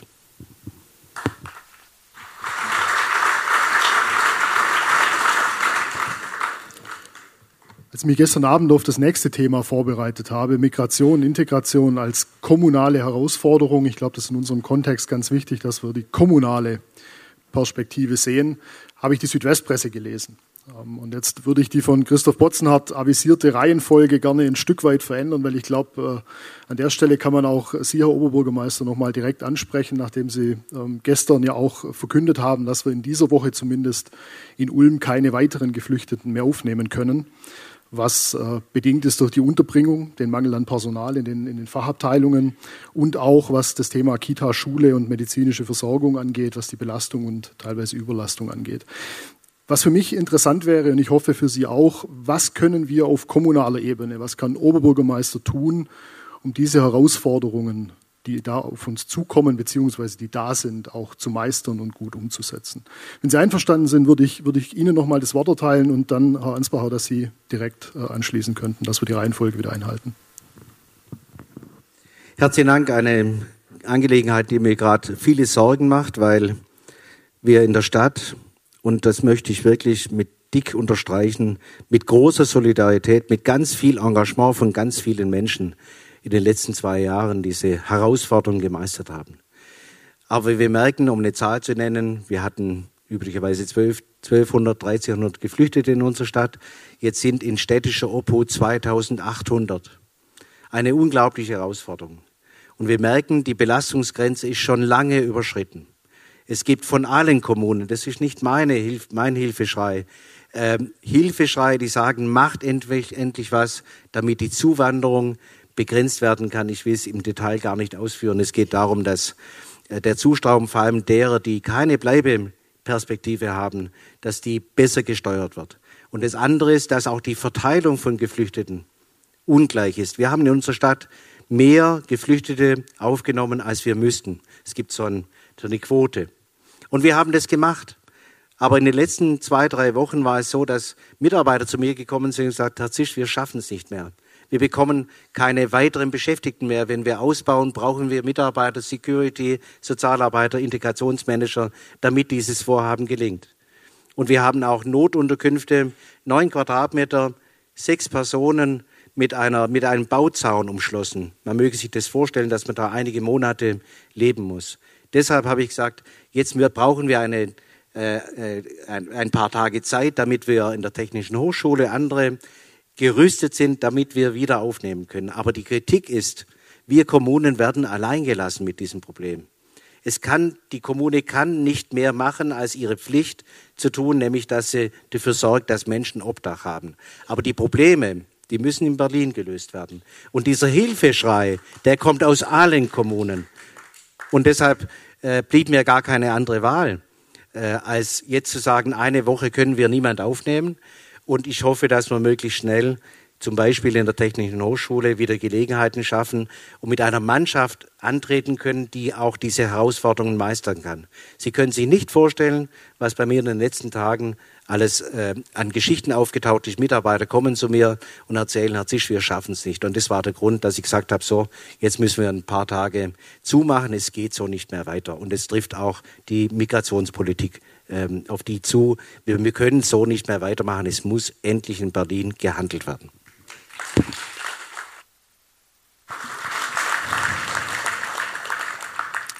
Herr Ansbauer, möchten Sie anschließen? Da gibt es bei uns die kommunale Herausforderung angebelangt, glaube ich, keinen Dissens. Da ziehen wir, glaube ich, an einem Strang.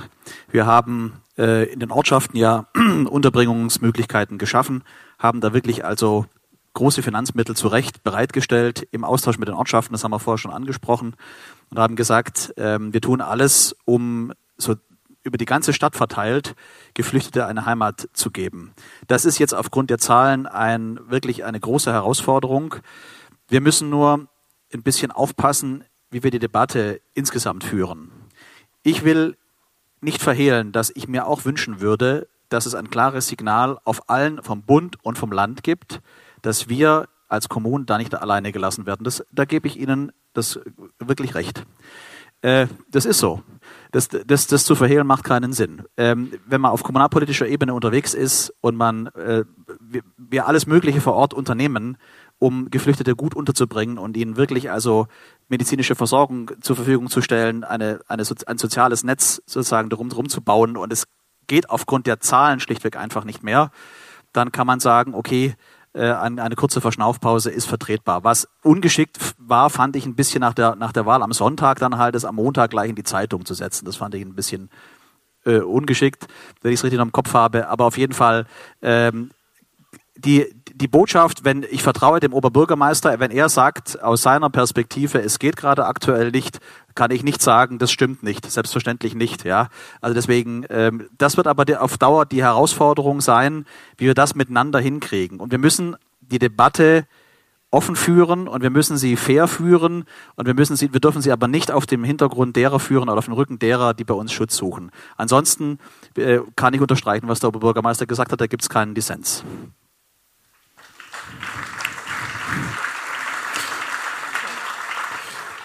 Vielen Dank, Frau Schwelling. Ja, Kurt Schumacher, großer Sozialdemokrat, hat ja mal gesagt, Politik fängt mit der Betrachtung der Wirklichkeit an. Und gerade in dem Fall ist es ein sehr guter erster Schritt. Und ja, wir sind überlastet. Und das betrifft die Unterbringung, das betrifft die Kitaplätze, die Schulen, den Wohnraum und alles, was danach kommt. Aber, und das Finanzielle auch, richtig, ja. Aber es sind Menschen, die vor Krieg und Verfolgung zu uns fliehen. Der ganz große Teil der Menschen, die bei uns sind, kommen beispielsweise aus der Ukraine, aus Syrien, aus Afghanistan. Und das stellt uns vor große Herausforderungen.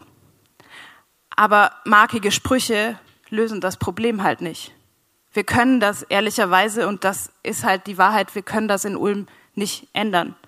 Und es wird auch auf bundes- und Europ europäischer Ebene keine schnellen Lösungen geben für das Problem. Und alle, die erzählen, jetzt muss man nur irgendwie die Grenzen dicht machen und so weiter, die machen ihnen was vor. Weil so funktioniert das nicht. So funktionieren unsere Menschenrechte nicht, so funktionieren nicht die Gesetze und so funktioniert auch nicht das Asylrecht. Das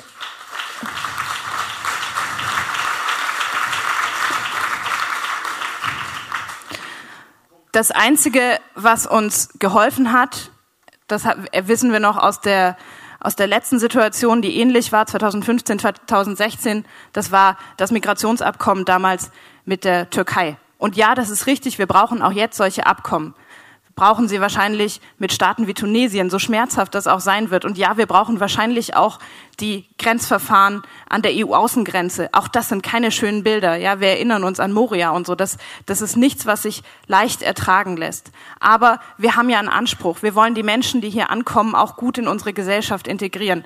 Und da fängt wiederum das an, was wir hier in Ulm, was wir kommunalpolitisch beeinflussen können. Wir können es schaffen, dass die Menschen schneller in Arbeit kommen, dass sie schneller an Sprachkurse kommen, dass sie schneller Teil unserer Stadtgesellschaft werden, dass sie eine andere Unterbringung haben, indem wir beispielsweise auch mehr Wohnraum akquirieren, indem wir mit einem Zweckentfremdungsverbot und der Drehscheibe Wohnen zum Beispiel auch den Leerstand, den wir haben, weil, und ja, das ist auch eine Wahrheit, manche Leute wollen einfach ihre Wohnung nicht an Flüchtlinge vermieten, da als Stadt einspringen und dafür sorgen, dass wir die Menschen als Teil der Stadtgesellschaft unterbringen. Und ich glaube, es lohnt sich über über die Dinge zu reden, die wir in Ulm machen können und weniger über die Forderungen, die wir nach Berlin und Stuttgart adressieren, auch wenn die richtig sind.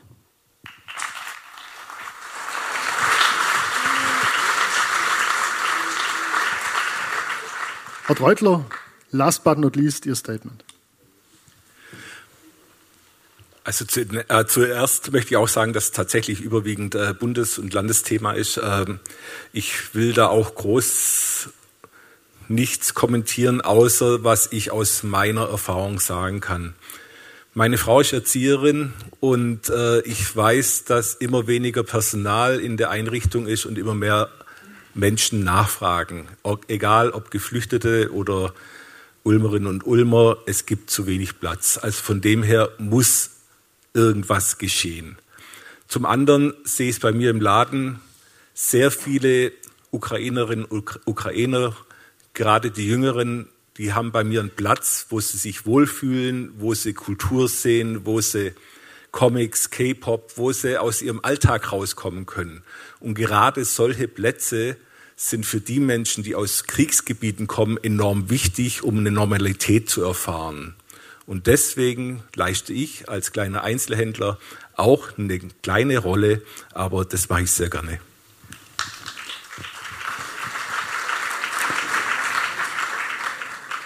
Im nächsten Themenkomplex Kultur, Sport und Bildung möchte ich die Hauptthemen zusammenfassen. Ich glaube, es geht darum, dass wir von Ihnen ein Statement bekommen, wo Sie kulturelle Schwerpunkte sehen für die nächsten Jahre, welche Dinge vor uns stehen, welche Schwerpunkte Sie setzen wollen.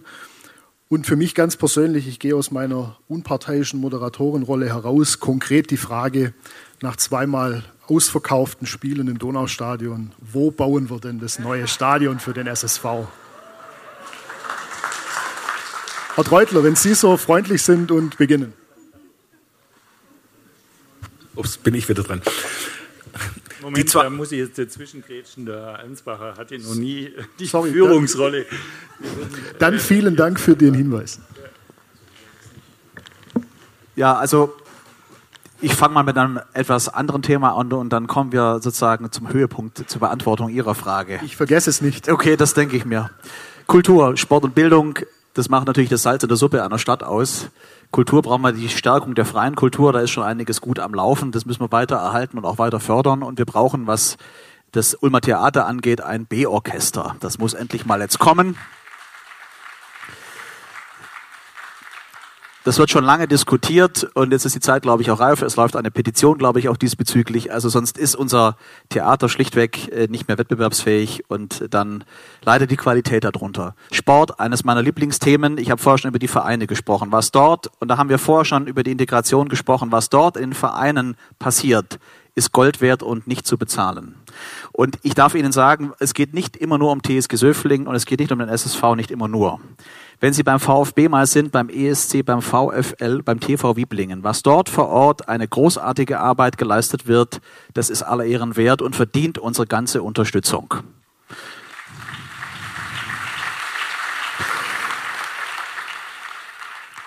Deswegen haben wir ein gutes Bauprogramm, ein Sportunterstützungsprogramm der Stadt Ulm. Das ist völlig in Ordnung. Wir müssen aber gucken, dass sich diese Vereine weiterentwickeln, weil eben die Herausforderungen, die gerade beschrieben worden sind, natürlich auch da sind. Bildung, das zentrale Thema. Ähm, wir brauchen, wir, wir geben schon ziemlich viel Geld über die Bildungsoffensive in diesem Bereich aus. Äh, meine Frau ist auch Erzieherin, Herr Deutler. Deswegen kriegen wir mit, was vor Ort los ist. Und es geht bei diesem Bereich schon darum, dort werden, wird die Zukunft von vielen Kindern, ich sage jetzt mal, vorbestimmt und entschieden. Wir müssen alles tun, damit die Kinder einen angenehmen, einen zukunftsfähigen Lernort haben. Das muss, die müssen gut ausgestattet sein, die Kitas. Wir brauchen aber auch vor allen Dingen ein Personal, das nicht überlastet ist, das Freude an der Arbeit hat. Wir brauchen dementsprechend auch, andere Städte machen das, zahlen Leistungszuschläge, dass man diesen Beruf ergreift. Bis vor vielen äh, Wochen war es so, dass man mal eine Ausbildung zur Erzieherin oder zum Erzieher machen wollte, äh, gar keine Vergütung bei der, bei der Ausbildung bekommen hat. Das ist Gott sei Dank geändert worden. Äh, wir müssen alles tun, damit mehr Menschen diesen Beruf ergreifen. Und wir müssen ihn vor allen Dingen auch öffentlich so viel wertschätzen, wie es geht, damit dieser Beruf auch wirklich auch attraktiv bleibt. Also wir müssen die Schulen ausbauen. Digitalisierung an Schulen, da sind wir auf einem guten Weg.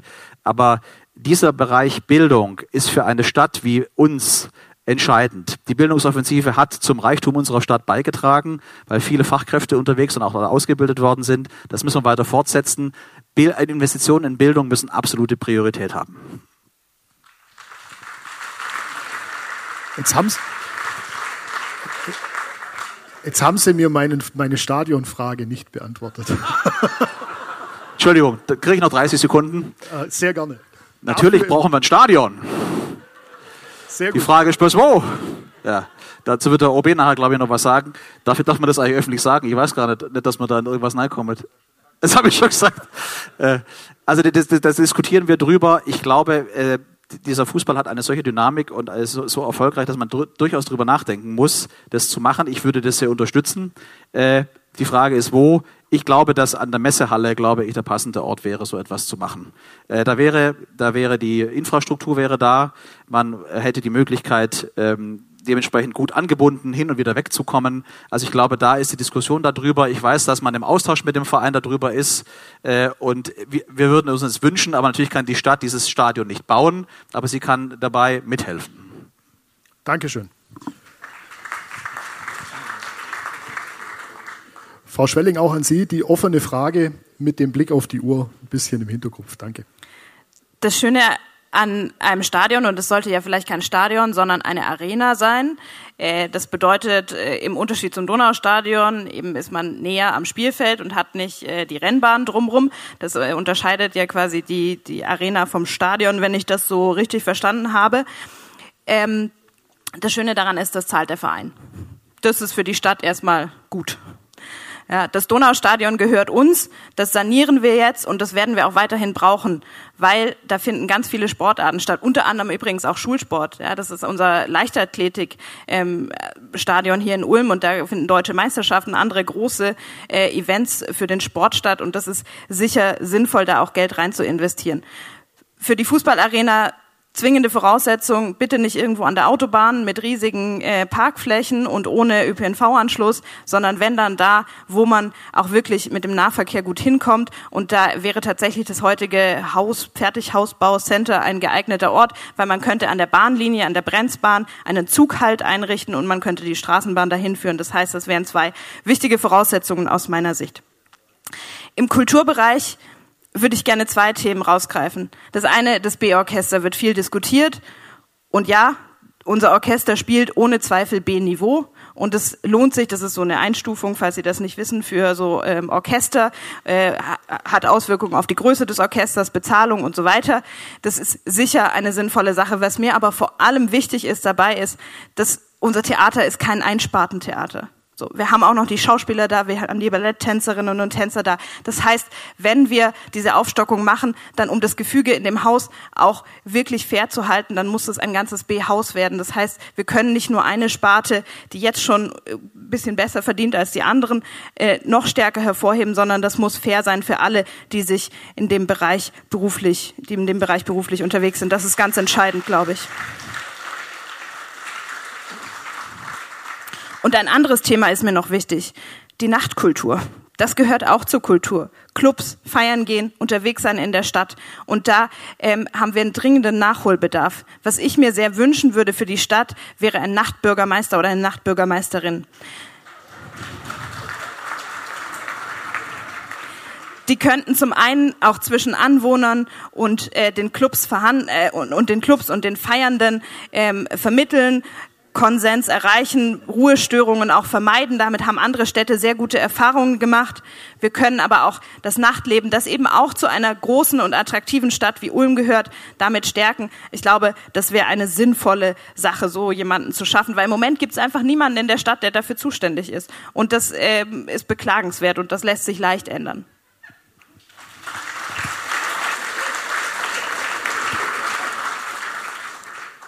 Also erstmal bin ich meinen zwei Mitbewerbenden, die auch im Gemeinderat sitzen, herzlich dankbar, dass sie Schwerpunkte meiner Arbeit der letzten Jahre auch gut finden. Ich habe nämlich, das war mir wirklich sehr wichtig und ich will es nur ein paar Beispiele herausgreifen. Mir war die Vereinsförderung, die Förderung des Ehrenamts extrem wichtig. Deshalb gibt es 80 Prozent Förderung für Investitionen zum Beispiel und eine in Baden-Württemberg seinesgleich suchende Vereinsförderung für Jugendarbeit. Bei der Frage der Kinderbetreuung und der Bildung. Wenn man nur zwei Minuten Zeit hat, kann man ein so großes Thema nicht besprechen. Ein, eins der tragenden Themen seit 20 Jahren. Wir werden in den nächsten Jahren 250 Millionen Euro in Bildungseinrichtungen investieren. Und nur ein weiteres Beispiel, Thema Kinderbetreuung, auch ein Schwerpunkt dreifach innerhalb von zehn Jahren, dreimal mehr Zuschussbedarf aus Steuermitteln äh, wenden wir auf für Kinderbetreuung. Wir werden in den nächsten Jahren noch deutlich steigern, uns zur Decke strecken müssen, damit Familie und Beruf vereinbar ist. Das ist der eine Punkt. Deshalb ganz herzliches Dankeschön. Es ist ja auch so, dass äh, man als OB-Kandidat nicht alles jedem versprechen kann, weil es meistens der Gemeinderat beschließen muss und nicht der OB. Und zweitens, es muss ja am Schluss auch bezahlbar sein. Alle alles versprechen, geht nicht und jedem recht tun, das ist eine Kunst, die keiner kann, hat Erwin Rommel schon mal gesagt. So, zum Fußballstadion. Auch da danke ich, äh, dass Sie meine Vorschläge gut finden. Das, also das sage ich jetzt nicht ironisch, sondern es ist tatsächlich so. Ich habe vorgeschlagen im, äh, in der Messe- und Hausbausender und die Messehallen äh, vier bis sieben. Das ist der Standort, bei dem die besten Infrastrukturbedingungen sind, damit überhaupt ein Fußballstadion bezahlbar sein kann. Weil Kanäle, Straßenbahn, also alles schon da ist. Ich glaube, das ist auch wirklich ein realistischer Standort. Und die Euphorie, ich bin jedes Mal im Fußballstadion, wenn es irgendwie geht, treibt mich da auch an. Ich glaube, das ist eine Stimmung, die tut allen gut und deshalb wird es auch äh, in meiner zweiten Amtszeit, wenn ich gewählt war, von mir jede Unterstützung für dieses Fußballstadion geben. Nur es wird noch ein sehr anstrengender Weg, bis es soweit sein kann. Übrigens auch das Einstein Discovery Center. Wir haben jetzt einen Vorschlag gemacht, das ist jetzt gerade öffentlich, ein Standort, haben wir uns angestrengt, den frei zu machen, sodass genügend Fläche im Paketposthalle frei ist, damit der ambitionierte Zeitplan des Vereins gelingen kann. Trotzdem bleibe ich dabei, das K1 ist für mich die bessere Alternative, nur können wir die nicht innerhalb der nächsten fünf Jahre liefern. Auch da gilt, wir liefern die Infrastruktur, wir unterstützen, wo wir können. Aber die ambitionierten Ziele, die sich die vielen Engagierten geben, das bedarf auch deren Engagement und wir hoffen, dass in den nächsten Jahren beide Projekte auf den Weg gekommen, äh, auf den Weg zu bringen sind. Meine Unterstützung haben Sie in beiden Fällen.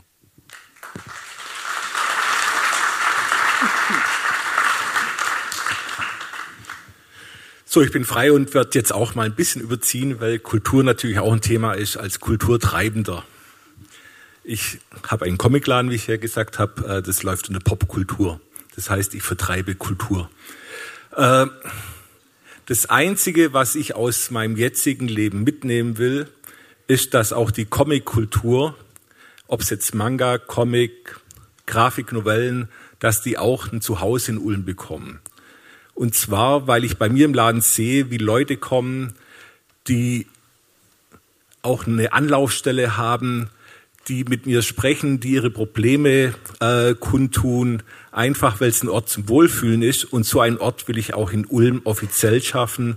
Ein Raum, wo Comic, Manga, Grafiknovellen inklusive Sozialarbeiter, weil viele, die das lesen, auch andere Probleme haben, äh, dort vorhanden wird.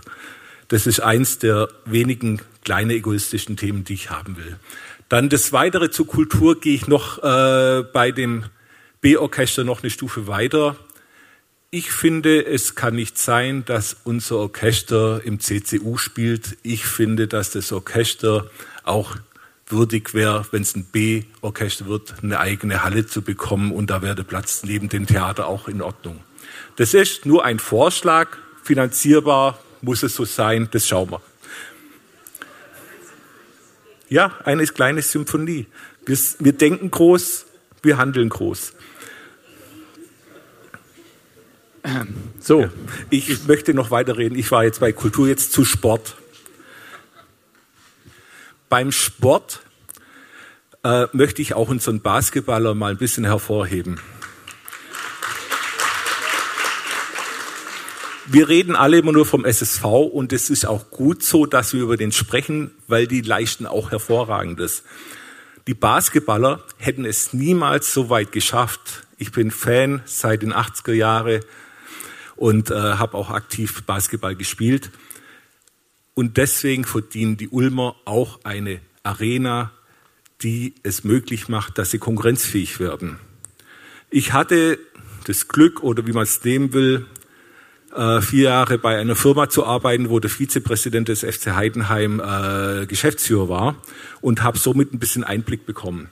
Das heißt, generell müssen wir mal schauen, egal ob es bei Radwege oder jetzt in dem Thema, ein bisschen Benchmark betreiben. Was machen andere Städte, die erfolgreicher sind wie, äh, wie wir und was können wir davon lernen? Heidenheim zum Beispiel hat ein modulares Stadion gebaut.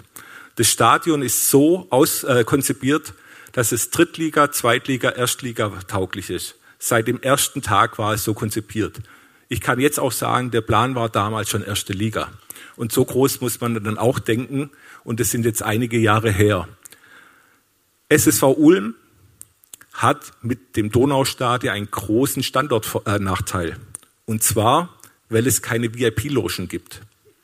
Wer zahlt es? Ich will Uni Hoeneß äh, will Uli Hoeneß äh, zitieren, wer zahlt das alles? Das sind die, die die Los... Ich wollte gerade sagen, dieses Mal werde ich die zwei Minuten überschreiten. Ja, aber Sie haben es schon. Ja, ich weiß, aber dafür war ich letzt, äh, ich glaube, die Redezeit ist am wenigsten. Okay, ich komme zum Ende. Es ist ein Standortnachteil und der muss geschlossen werden. Und zum Thema Bildung. Wir müssen auch schauen, dass wir die gebildeten Leute, die wir in Ulm hervorgebracht haben, durch ein gutes, schönes Ulm auch in Ulm halten. Es bringt nichts nur, Menschen auszubilden, sondern die müssen auch in Ulm bleiben, weil viele Studenten und Studierende, die bei mir einkaufen, sagen, das Erste, was sie machen, ist aus Ulm rauszugehen, wenn sie mit dem Studium fertig sind.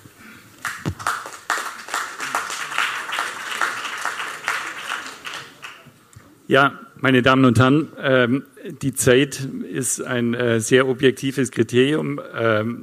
Wir haben viel Interessantes jetzt gehört. Ähm, wir waren uns auch bewusst, dass es schwierig wird, äh, diese Zeitdisziplin einzuhalten. Und ich meine, äh, Matthias, wir haben uns da nicht abgestimmt, aber ich glaube, wir müssen äh, jetzt ein bisschen weg von diesem Umlaufverfahren, sonst sitzen wir in einer Dreiviertelstunde noch da. Wir haben nur drei Themenbereiche. Mein Vorschlag geht dahin, dass wir jeweils einen der Kandidaten dort ansprechen. Äh, wir nehmen dann vielleicht noch einen zweiten rein, weil wir ja vier hier auf der Bühne sitzen haben und dann eben auch nochmal ein bisschen Publikumsfragen zulassen. Und äh, da appelliere ich jetzt auch nochmal, dass wir einfach zügig durchkommen. Äh, die nächste große Überschrift, die wir aus den Fragen von Ihnen entnommen haben, das ist das Thema Sauberkeit, Ordnung, Sicherheit. Der Herr Ansbacher hat dazu schon in seinem persönlichen Statement äh, einiges gesagt. Äh, ich habe äh, diese Fragen, die da standen, auch äh, so interpretiert, dass sie stark an äh, den derzeitigen Oberbürgermeister gerichtet sind, weil es eben da um, ja, es geht da um gefühlte Sicherheit, es geht um gefühlte Sauberkeit. Sie haben, Herr Ziesch, da ab und zu ja auch äh, deutlich und objektivierend Stellung genommen. Ähm, aber ich interpretiere diese Häufigkeit äh, der Nennung dieses Themas so, dass es ganz gut wäre, wenn Sie dazu nochmal erläuternd äh, was sagen. Herzlichen Dank. Das macht mir wirklich, also nehme das sehr, sehr ernst, weil das Gefühl von Sicherheit ist eben, äh, da kann man nicht argumentieren mit richtigen Zahlen, mit objektiven Zahlen. Ulm ist eine sichere Stadt, sondern es geht wirklich um dieses Unwohlsein, das uns alle umtreibt. Ich will mal sagen, was wir zurzeit machen. Wir werden vorschlagen, noch mehr KOD einzustellen. Wir haben mittlerweile 42 Mitarbeiter. Findet nicht jeder, wenn er jeden Tag einen Bußgeldbescheid an der Windschutzscheibe hat. Also es gibt auch Gegenstimmen. Äh, das Zweite ist, was mir sehr, sehr wichtig ist, ich spreche viel mit meinen Mitarbeitern der Entsorgungsbetriebe, die, die morgens um vier am Sonntagmorgen schon die Straße kehren und frage die. Und da fällt mir auf, dass Sicherheit und Sauberkeit keine Geschichte ist, die man nur als Anspruch gegenüber der Stadt haben kann. Es ist schon eine gemeinsame Aufgabe. Es geht darum, dass wir auch selber mal danach achten, äh, wie wir mit Sicherheit und Sauberkeit umgehen. Sicherheit ist Sache der Polizei, der Landespolizei. Wir haben ganz viel unternommen. Wir hatten vorher eine Stunde nochmal einen aktuellen Stand mit der Polizei besprochen, mit dem Gemeinderat. Äh, die zwei habe ich vermisst, aber klar, Arbeitsteilung. Äh, da sind wir wirklich unterwegs, aber es hilft uns nicht weiter, wenn wir glauben, wir könnten das alles dem Staat delegieren. Es braucht wirklich ein Beitrag von jedem. Und da sage ich auch an die Gastronomen, wenn draußen geraucht wird, ist ja okay. Dann kann man, nachdem der Lade geschlossen ist, auch mal mit dem Kehrwischen Schaufel um der eigene Lade rumlaufen. Man kann auch Jeder kann einen Beitrag leisten, gerade wenn es um die Sauberkeit geht. Und ich sage, was meine Mitarbeiter mir erzählen, was so alles in den Mülleimern landet, man glaubt es nicht. Deshalb, es ist keine Aufgabe, die wir einfach an den Staat delegieren können. Ohnehin glauben wir bei vielem, das könnte der Staat erledigen. Sondern ich glaube schon, bei allen Kampagnen, die die Entsorgungsbetriebe machen, bei allen Anstrengungen, die wir mit der Polizei zusammen machen, es geht nur, wenn wir gemeinsam dran arbeiten. Und zur Kritik will ich auch sagen, was mich manchmal ein bisschen ärgert. Also wir haben Sorgen, Probleme, wir nehmen das alles ernst, aber ich lasse mir die Stadt nicht schlecht reden. Manchmal muss man auch ein bisschen aufpassen, dass man nicht alles nur noch schlecht redet. Deshalb lass uns positiv damit umgehen. Ulm ist eine lebenswerte, liebenswerte, tolle Stadt. Und wenn, sie, wenn wir weiter Sauberkeit wollen, wenn wir weiter Sicherheit wollen, müssen wir alle auch einen Beitrag leisten. Wir werden das als Stadt tun, zusammen mit der Polizei und den vielen Mitarbeitern bei den Entsorgungsbetrieben, um die geht es nämlich auch, die jeden gotzigen Tag beim Lockdown dafür gesorgt haben, dass die Stadt sauber ist.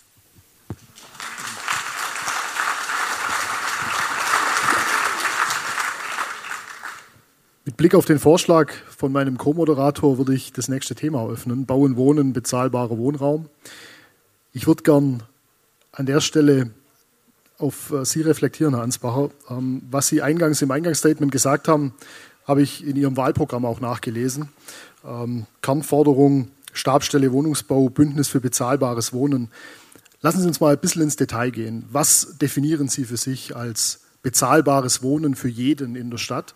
Ähm, insbesondere wenn man heute ein Stück weit auf, die, auf den Wohnungsmarkt blickt, gibt es natürlich durchaus Restriktionen, Baupreise, Zinsentwicklung, ökologische Vorgaben, die wir definieren. Wo sehen Sie Ansatzpunkte, die man als Stadt heben kann, um dann tatsächlich auch an der Stelle voranzukommen?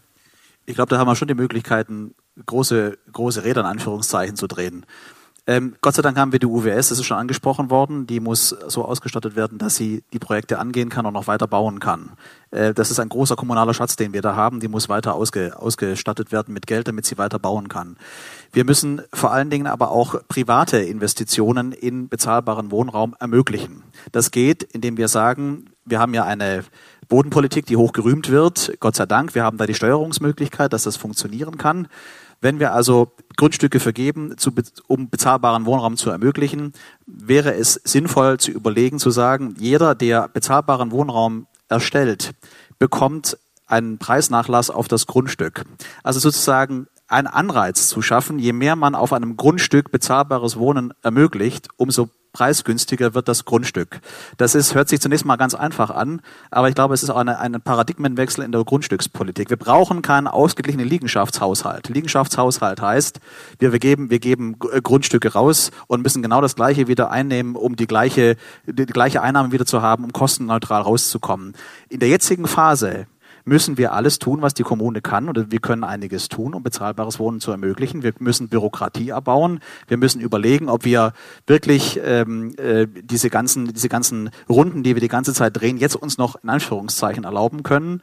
Ähm, ist, das Erb, Erb, Erbpachtrecht gibt uns viele Möglichkeiten zu sagen, es geht immer darum, Anreize zu schaffen. Anreize, die die Kommune machen kann, um bezahlbares Wohnen zu ermöglichen. Andere Städte legen ein eigenes kommunales Wohnbauprogramm auf. München beispielsweise macht es und Karlsruhe auch. Die sagen, wir legen ein eigenes Programm auf, geben Geld in dieses, in dieses System hinein und fördern diejenigen, die, das, die diese Projekte ermöglichen wollen. Das ist der entscheidende Punkt. Wenn wir das nicht schaffen, dann haben wir wirklich einen Verdrängungswettbewerb auf, und wir haben eine, eine soziale Schieflage. Und was man nicht vergessen darf, wir haben vorher über das Thema Wirtschaft gesprochen. Bezahlbares Wohnen ist für viele ein Standortfaktor hier in unserer Stadt. Wenn das nicht gelingt, haben wir vor Ort ein richtiges Fachkräfteproblem. Und äh, bezahlbares Wohnen, mittlerweile, es gibt ja viel, viel Wohngeld, äh, Möglichkeiten, die man da hat. Das ist ja alles in Ordnung, das kann man alles machen. Gott sei Dank ist er nachgesteuert worden. Aber wir müssen alles tun, um das zu machen. Ich ich meine, man muss alle an den Tisch holen, die die Möglichkeit haben, bezahlbares Wohnen zu ermöglichen. Deswegen Stabstelle Wohnen, ein Schwerpunkt in der Verwaltung für dieses zentrale Thema. Da laufen alle Kernkompetenzen zusammen. Soziales, Wirtschaft, Wohnen, alles kommt da zusammen. Und wir müssen an den Tisch sitzen und sagen, was können wir kommunal entschlacken, was können wir vereinfachen, wo können wir Bürokratie abbauen, müssen wir wirklich alle Runden drehen, die wir machen.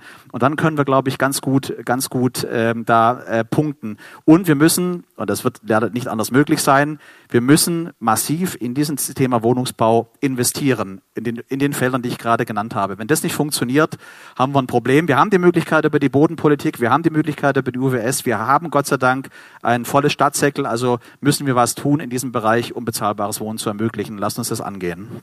Danke.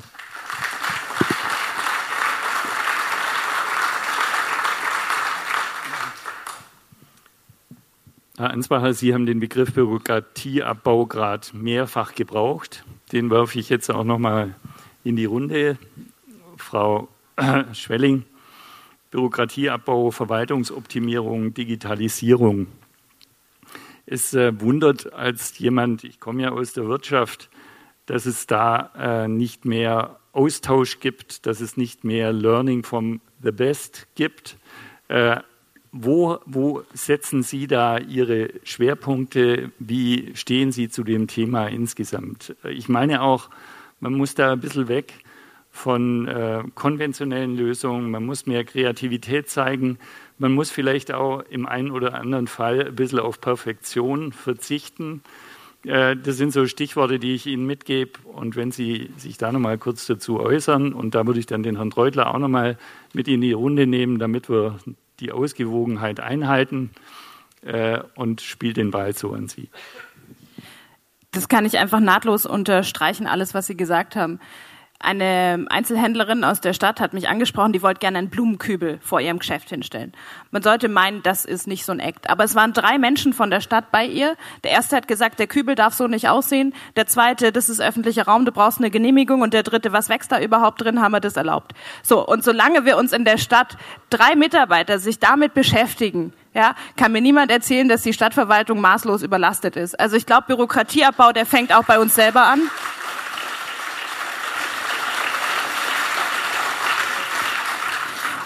Und es lohnt sich da einfach, die Leute auch mal machen zu lassen. So, und wenn was passiert, kann man immer noch eingreifen. So, ich glaube, da eine gewisse Gelassenheit auch. Ja, wir erinnern uns alle an die Debatte um das Schunkelverbot äh, beim Nahbader und so. Ne, man, man, muss nicht immer nicht immer alles äh, ganz so hochhängen vielleicht und nicht ganz so perfekt machen. Ja, und auch von von denen lernen, die einfach mal machen und nicht so viele Bedenken immer haben. Beim beim Thema Digitalisierung kann ich es eigentlich auch ganz in, kurz in einem Satz zusammenfassen bisschen weniger Leuchtturmprojekte, bisschen weniger Schielen auf Rankings und bisschen mehr Bürgerservice in den Mittelpunkt. Dann kriegen wir das mit der Digitalisierung, glaube ich, gut hin. Ich erlaube mir aber einen Satz noch zur Sicherheit zu sagen, weil mir das wirklich ein Anliegen ist. Ulm ist im Großen und Ganzen eine sichere Stadt, das ist richtig. Aber nicht für alle und nicht immer zur gleichen Zeit. Eine Freundin von mir hatte einen Vorfall am Schwermontag mit K.O.-Tropfen. Und es ist nicht die einzige und es ist nicht die erste. Und da haben wir in der Stadt tatsächlich ein Thema. Frauen, die äh, mit K.O.-Tropfen betäubt werden. Und da müssen wir dringend handeln. Es gibt wunderbarerweise ein Projekt, der OB spricht es gerade an, das Frauenbüro hat sich da eingesetzt mit der Unterstützung vom Land, dass man das testen kann, ob man K.O.-Tropfen bekommen hat. Bisher wird das nämlich nicht gemacht, deswegen gibt es da auch keine ordentliche Statistik.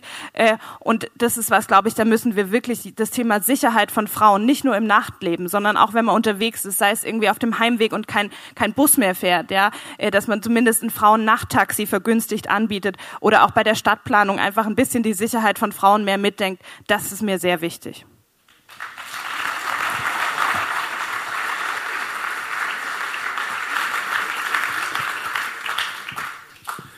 Äh, Frau Schwelling hat noch vergessen zu erwähnen, dass dann noch der eine Beamte oder Stadtangestellte äh, dazu genommen wird, der die Abrechnung macht.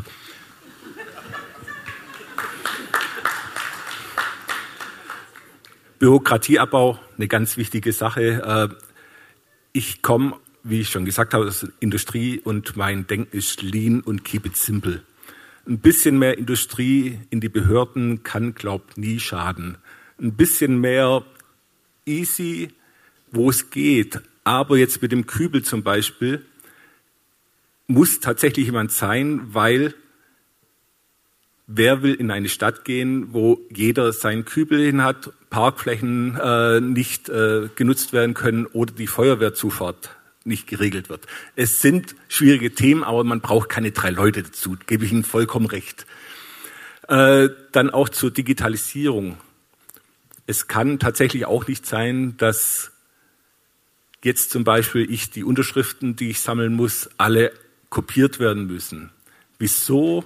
kann es nicht sein, dass, dass man sich registriert und dann seine Daten der Stadt verifiziert und dann online praktisch äh, das, das äh, eingeben kann. Ich unterstütze Thomas Treutler als Oberbürgermeister. Ja.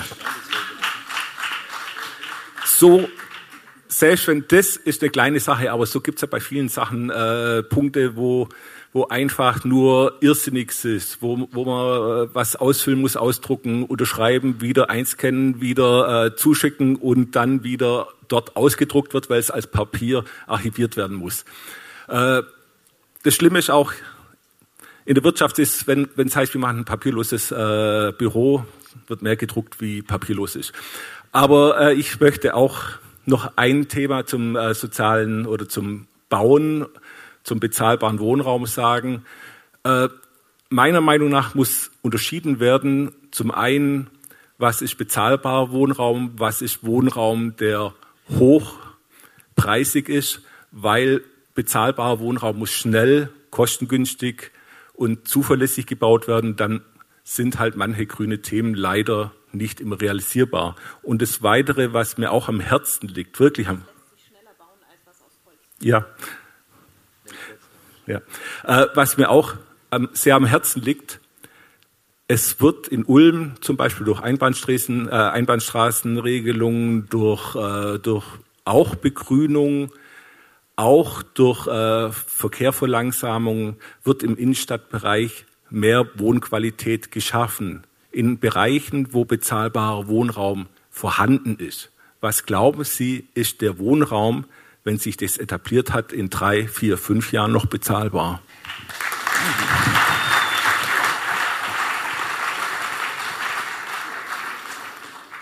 So, ich würde an der Stelle den Schlussstrich ziehen. Äh, ich muss wieder auf die fortgeschrittene Zeit verweisen. Wir haben noch äh, eine Fortführung des Experiments vor, Matthias. Das heißt, äh, wir würden gerne noch mal ein Voting im Publikum machen. Wie haben sich Ihre Sympathien verändert? Sind sie gleich geblieben? Das Spiel ist das gleiche wie am Anfang. Ich hoffe, wir kriegen den QR-Code hin. Gleiches Schema wie vorhin. Ich lasse beide Graphen offen.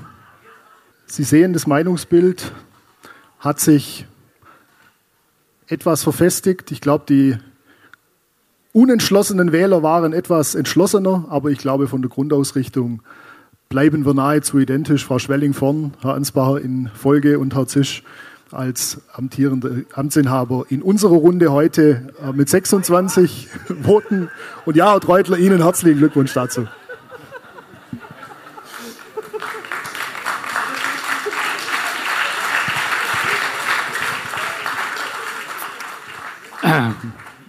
Herr Treutler scheint äh, der Sieger des Abends zu sein, wenn man den relativen Stimmenzuwachs, wenn man den relativen Stimmenzuwachs nimmt.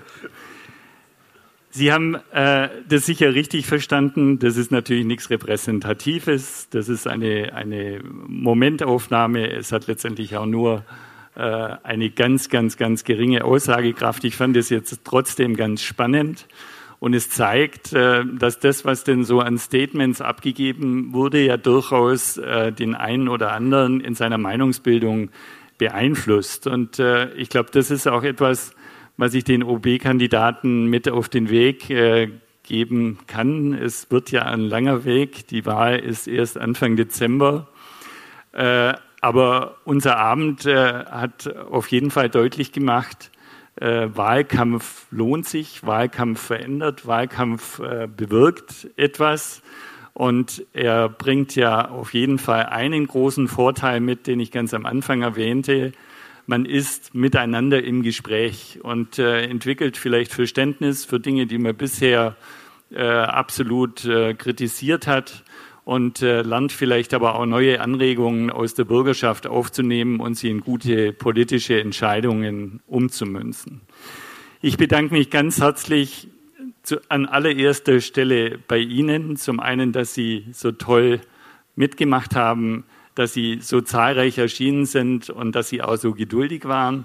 Und ich bedanke mich natürlich ganz, ganz herzlich auch bei den Kandidaten, die äh, unseren Ablauf akzeptiert haben, sich darauf eingestellt haben, äh, die aus meiner Sicht äh, sehr viel Information rüberbringen konnten und alle eine sehr, sehr gute Performance abgegeben haben.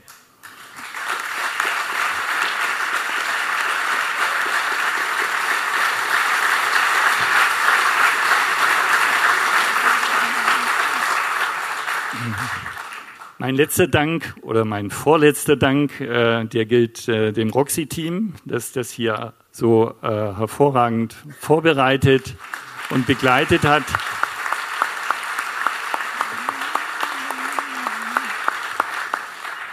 Und der letzte Dank gilt, äh, ich denke, da spreche ich auch in deinem Namen, Matthias, unseren Kollegen vom Bürgerimpulse, die im Hintergrund mitgewirkt haben, die die Idee mitgetragen haben und die in den letzten Wochen sehr viel an Aktivität entwickelt haben, um diese Veranstaltung in der Größe und der Form darstellen zu können. Das bringt mich zum letzten Punkt. Es ist die Tradition der Bürgerimpulse, dass unsere Veranstaltungen eintrittsfrei sind. Das heißt nicht, dass sie kostenlos und umsonst sind, sondern sie erfordern nicht nur persönlichen Einsatz, sondern auch monetären Einsatz. Wir haben es uns angewöhnt, an unser Publikum zu appellieren. Wenn es Ihnen gefallen hat, dann äh, bringen Sie das zum Ausdruck. Wir stellen ein paar Sparschwein-ähnliche Gefäße auf, die gerne auf Input warten. Wenn Sie denken, na ja, das war jetzt ein Abend, den hat man halt so mitgenommen, ist das auch völlig in Ordnung. Aber wenn Sie möchten, dass wir auch in Zukunft Ähnliches organisieren, dann äh, hilft uns jeder Euro. Wir haben jetzt vorgesehen, wenn Sie das möchten, noch einen äh, Ausklang äh, draußen in der Kaffeebar. Da kann man vielleicht auch nochmal das eine oder andere Thema erörtern, entweder untereinander oder mit dem einen oder anderen Kandidaten, der noch zur Verfügung steht. Die, die das, dieses Angebot nicht wahrnehmen, denen wünsche ich einen guten Nachhauseweg und nochmals ganz, ganz herzlichen Dank für Ihr Kommen. In Ulm findet also am 3. Dezember die Oberbürgermeisterwahl statt. Das war die erste Podiumsdiskussion mit den aktuell vier OB-Kandidaten am Dienstagabend, 10. Oktober 2023 im Ulmer Roxy. Es stellten sich der amtierende OB Gunter Zisch CDU, Lena Schwelling Grüne, Martin Ansbacher SPD und der parteilose Thomas Treutler vor. Organisiert wurde der Abend vom Ulmer Verein Bürgerimpulse, moderiert von deren Vorständen Christoph Botzenhardt und Matthias Schöferle. Daniel Stiller vom Roxy-Team hat die Podiumsdiskussion aufgezeichnet. Ich bin Paolo Percocco, vielen Dank fürs Zuhören, bis zum nächsten Mal. Donau 3 FM, einfach gut informiert.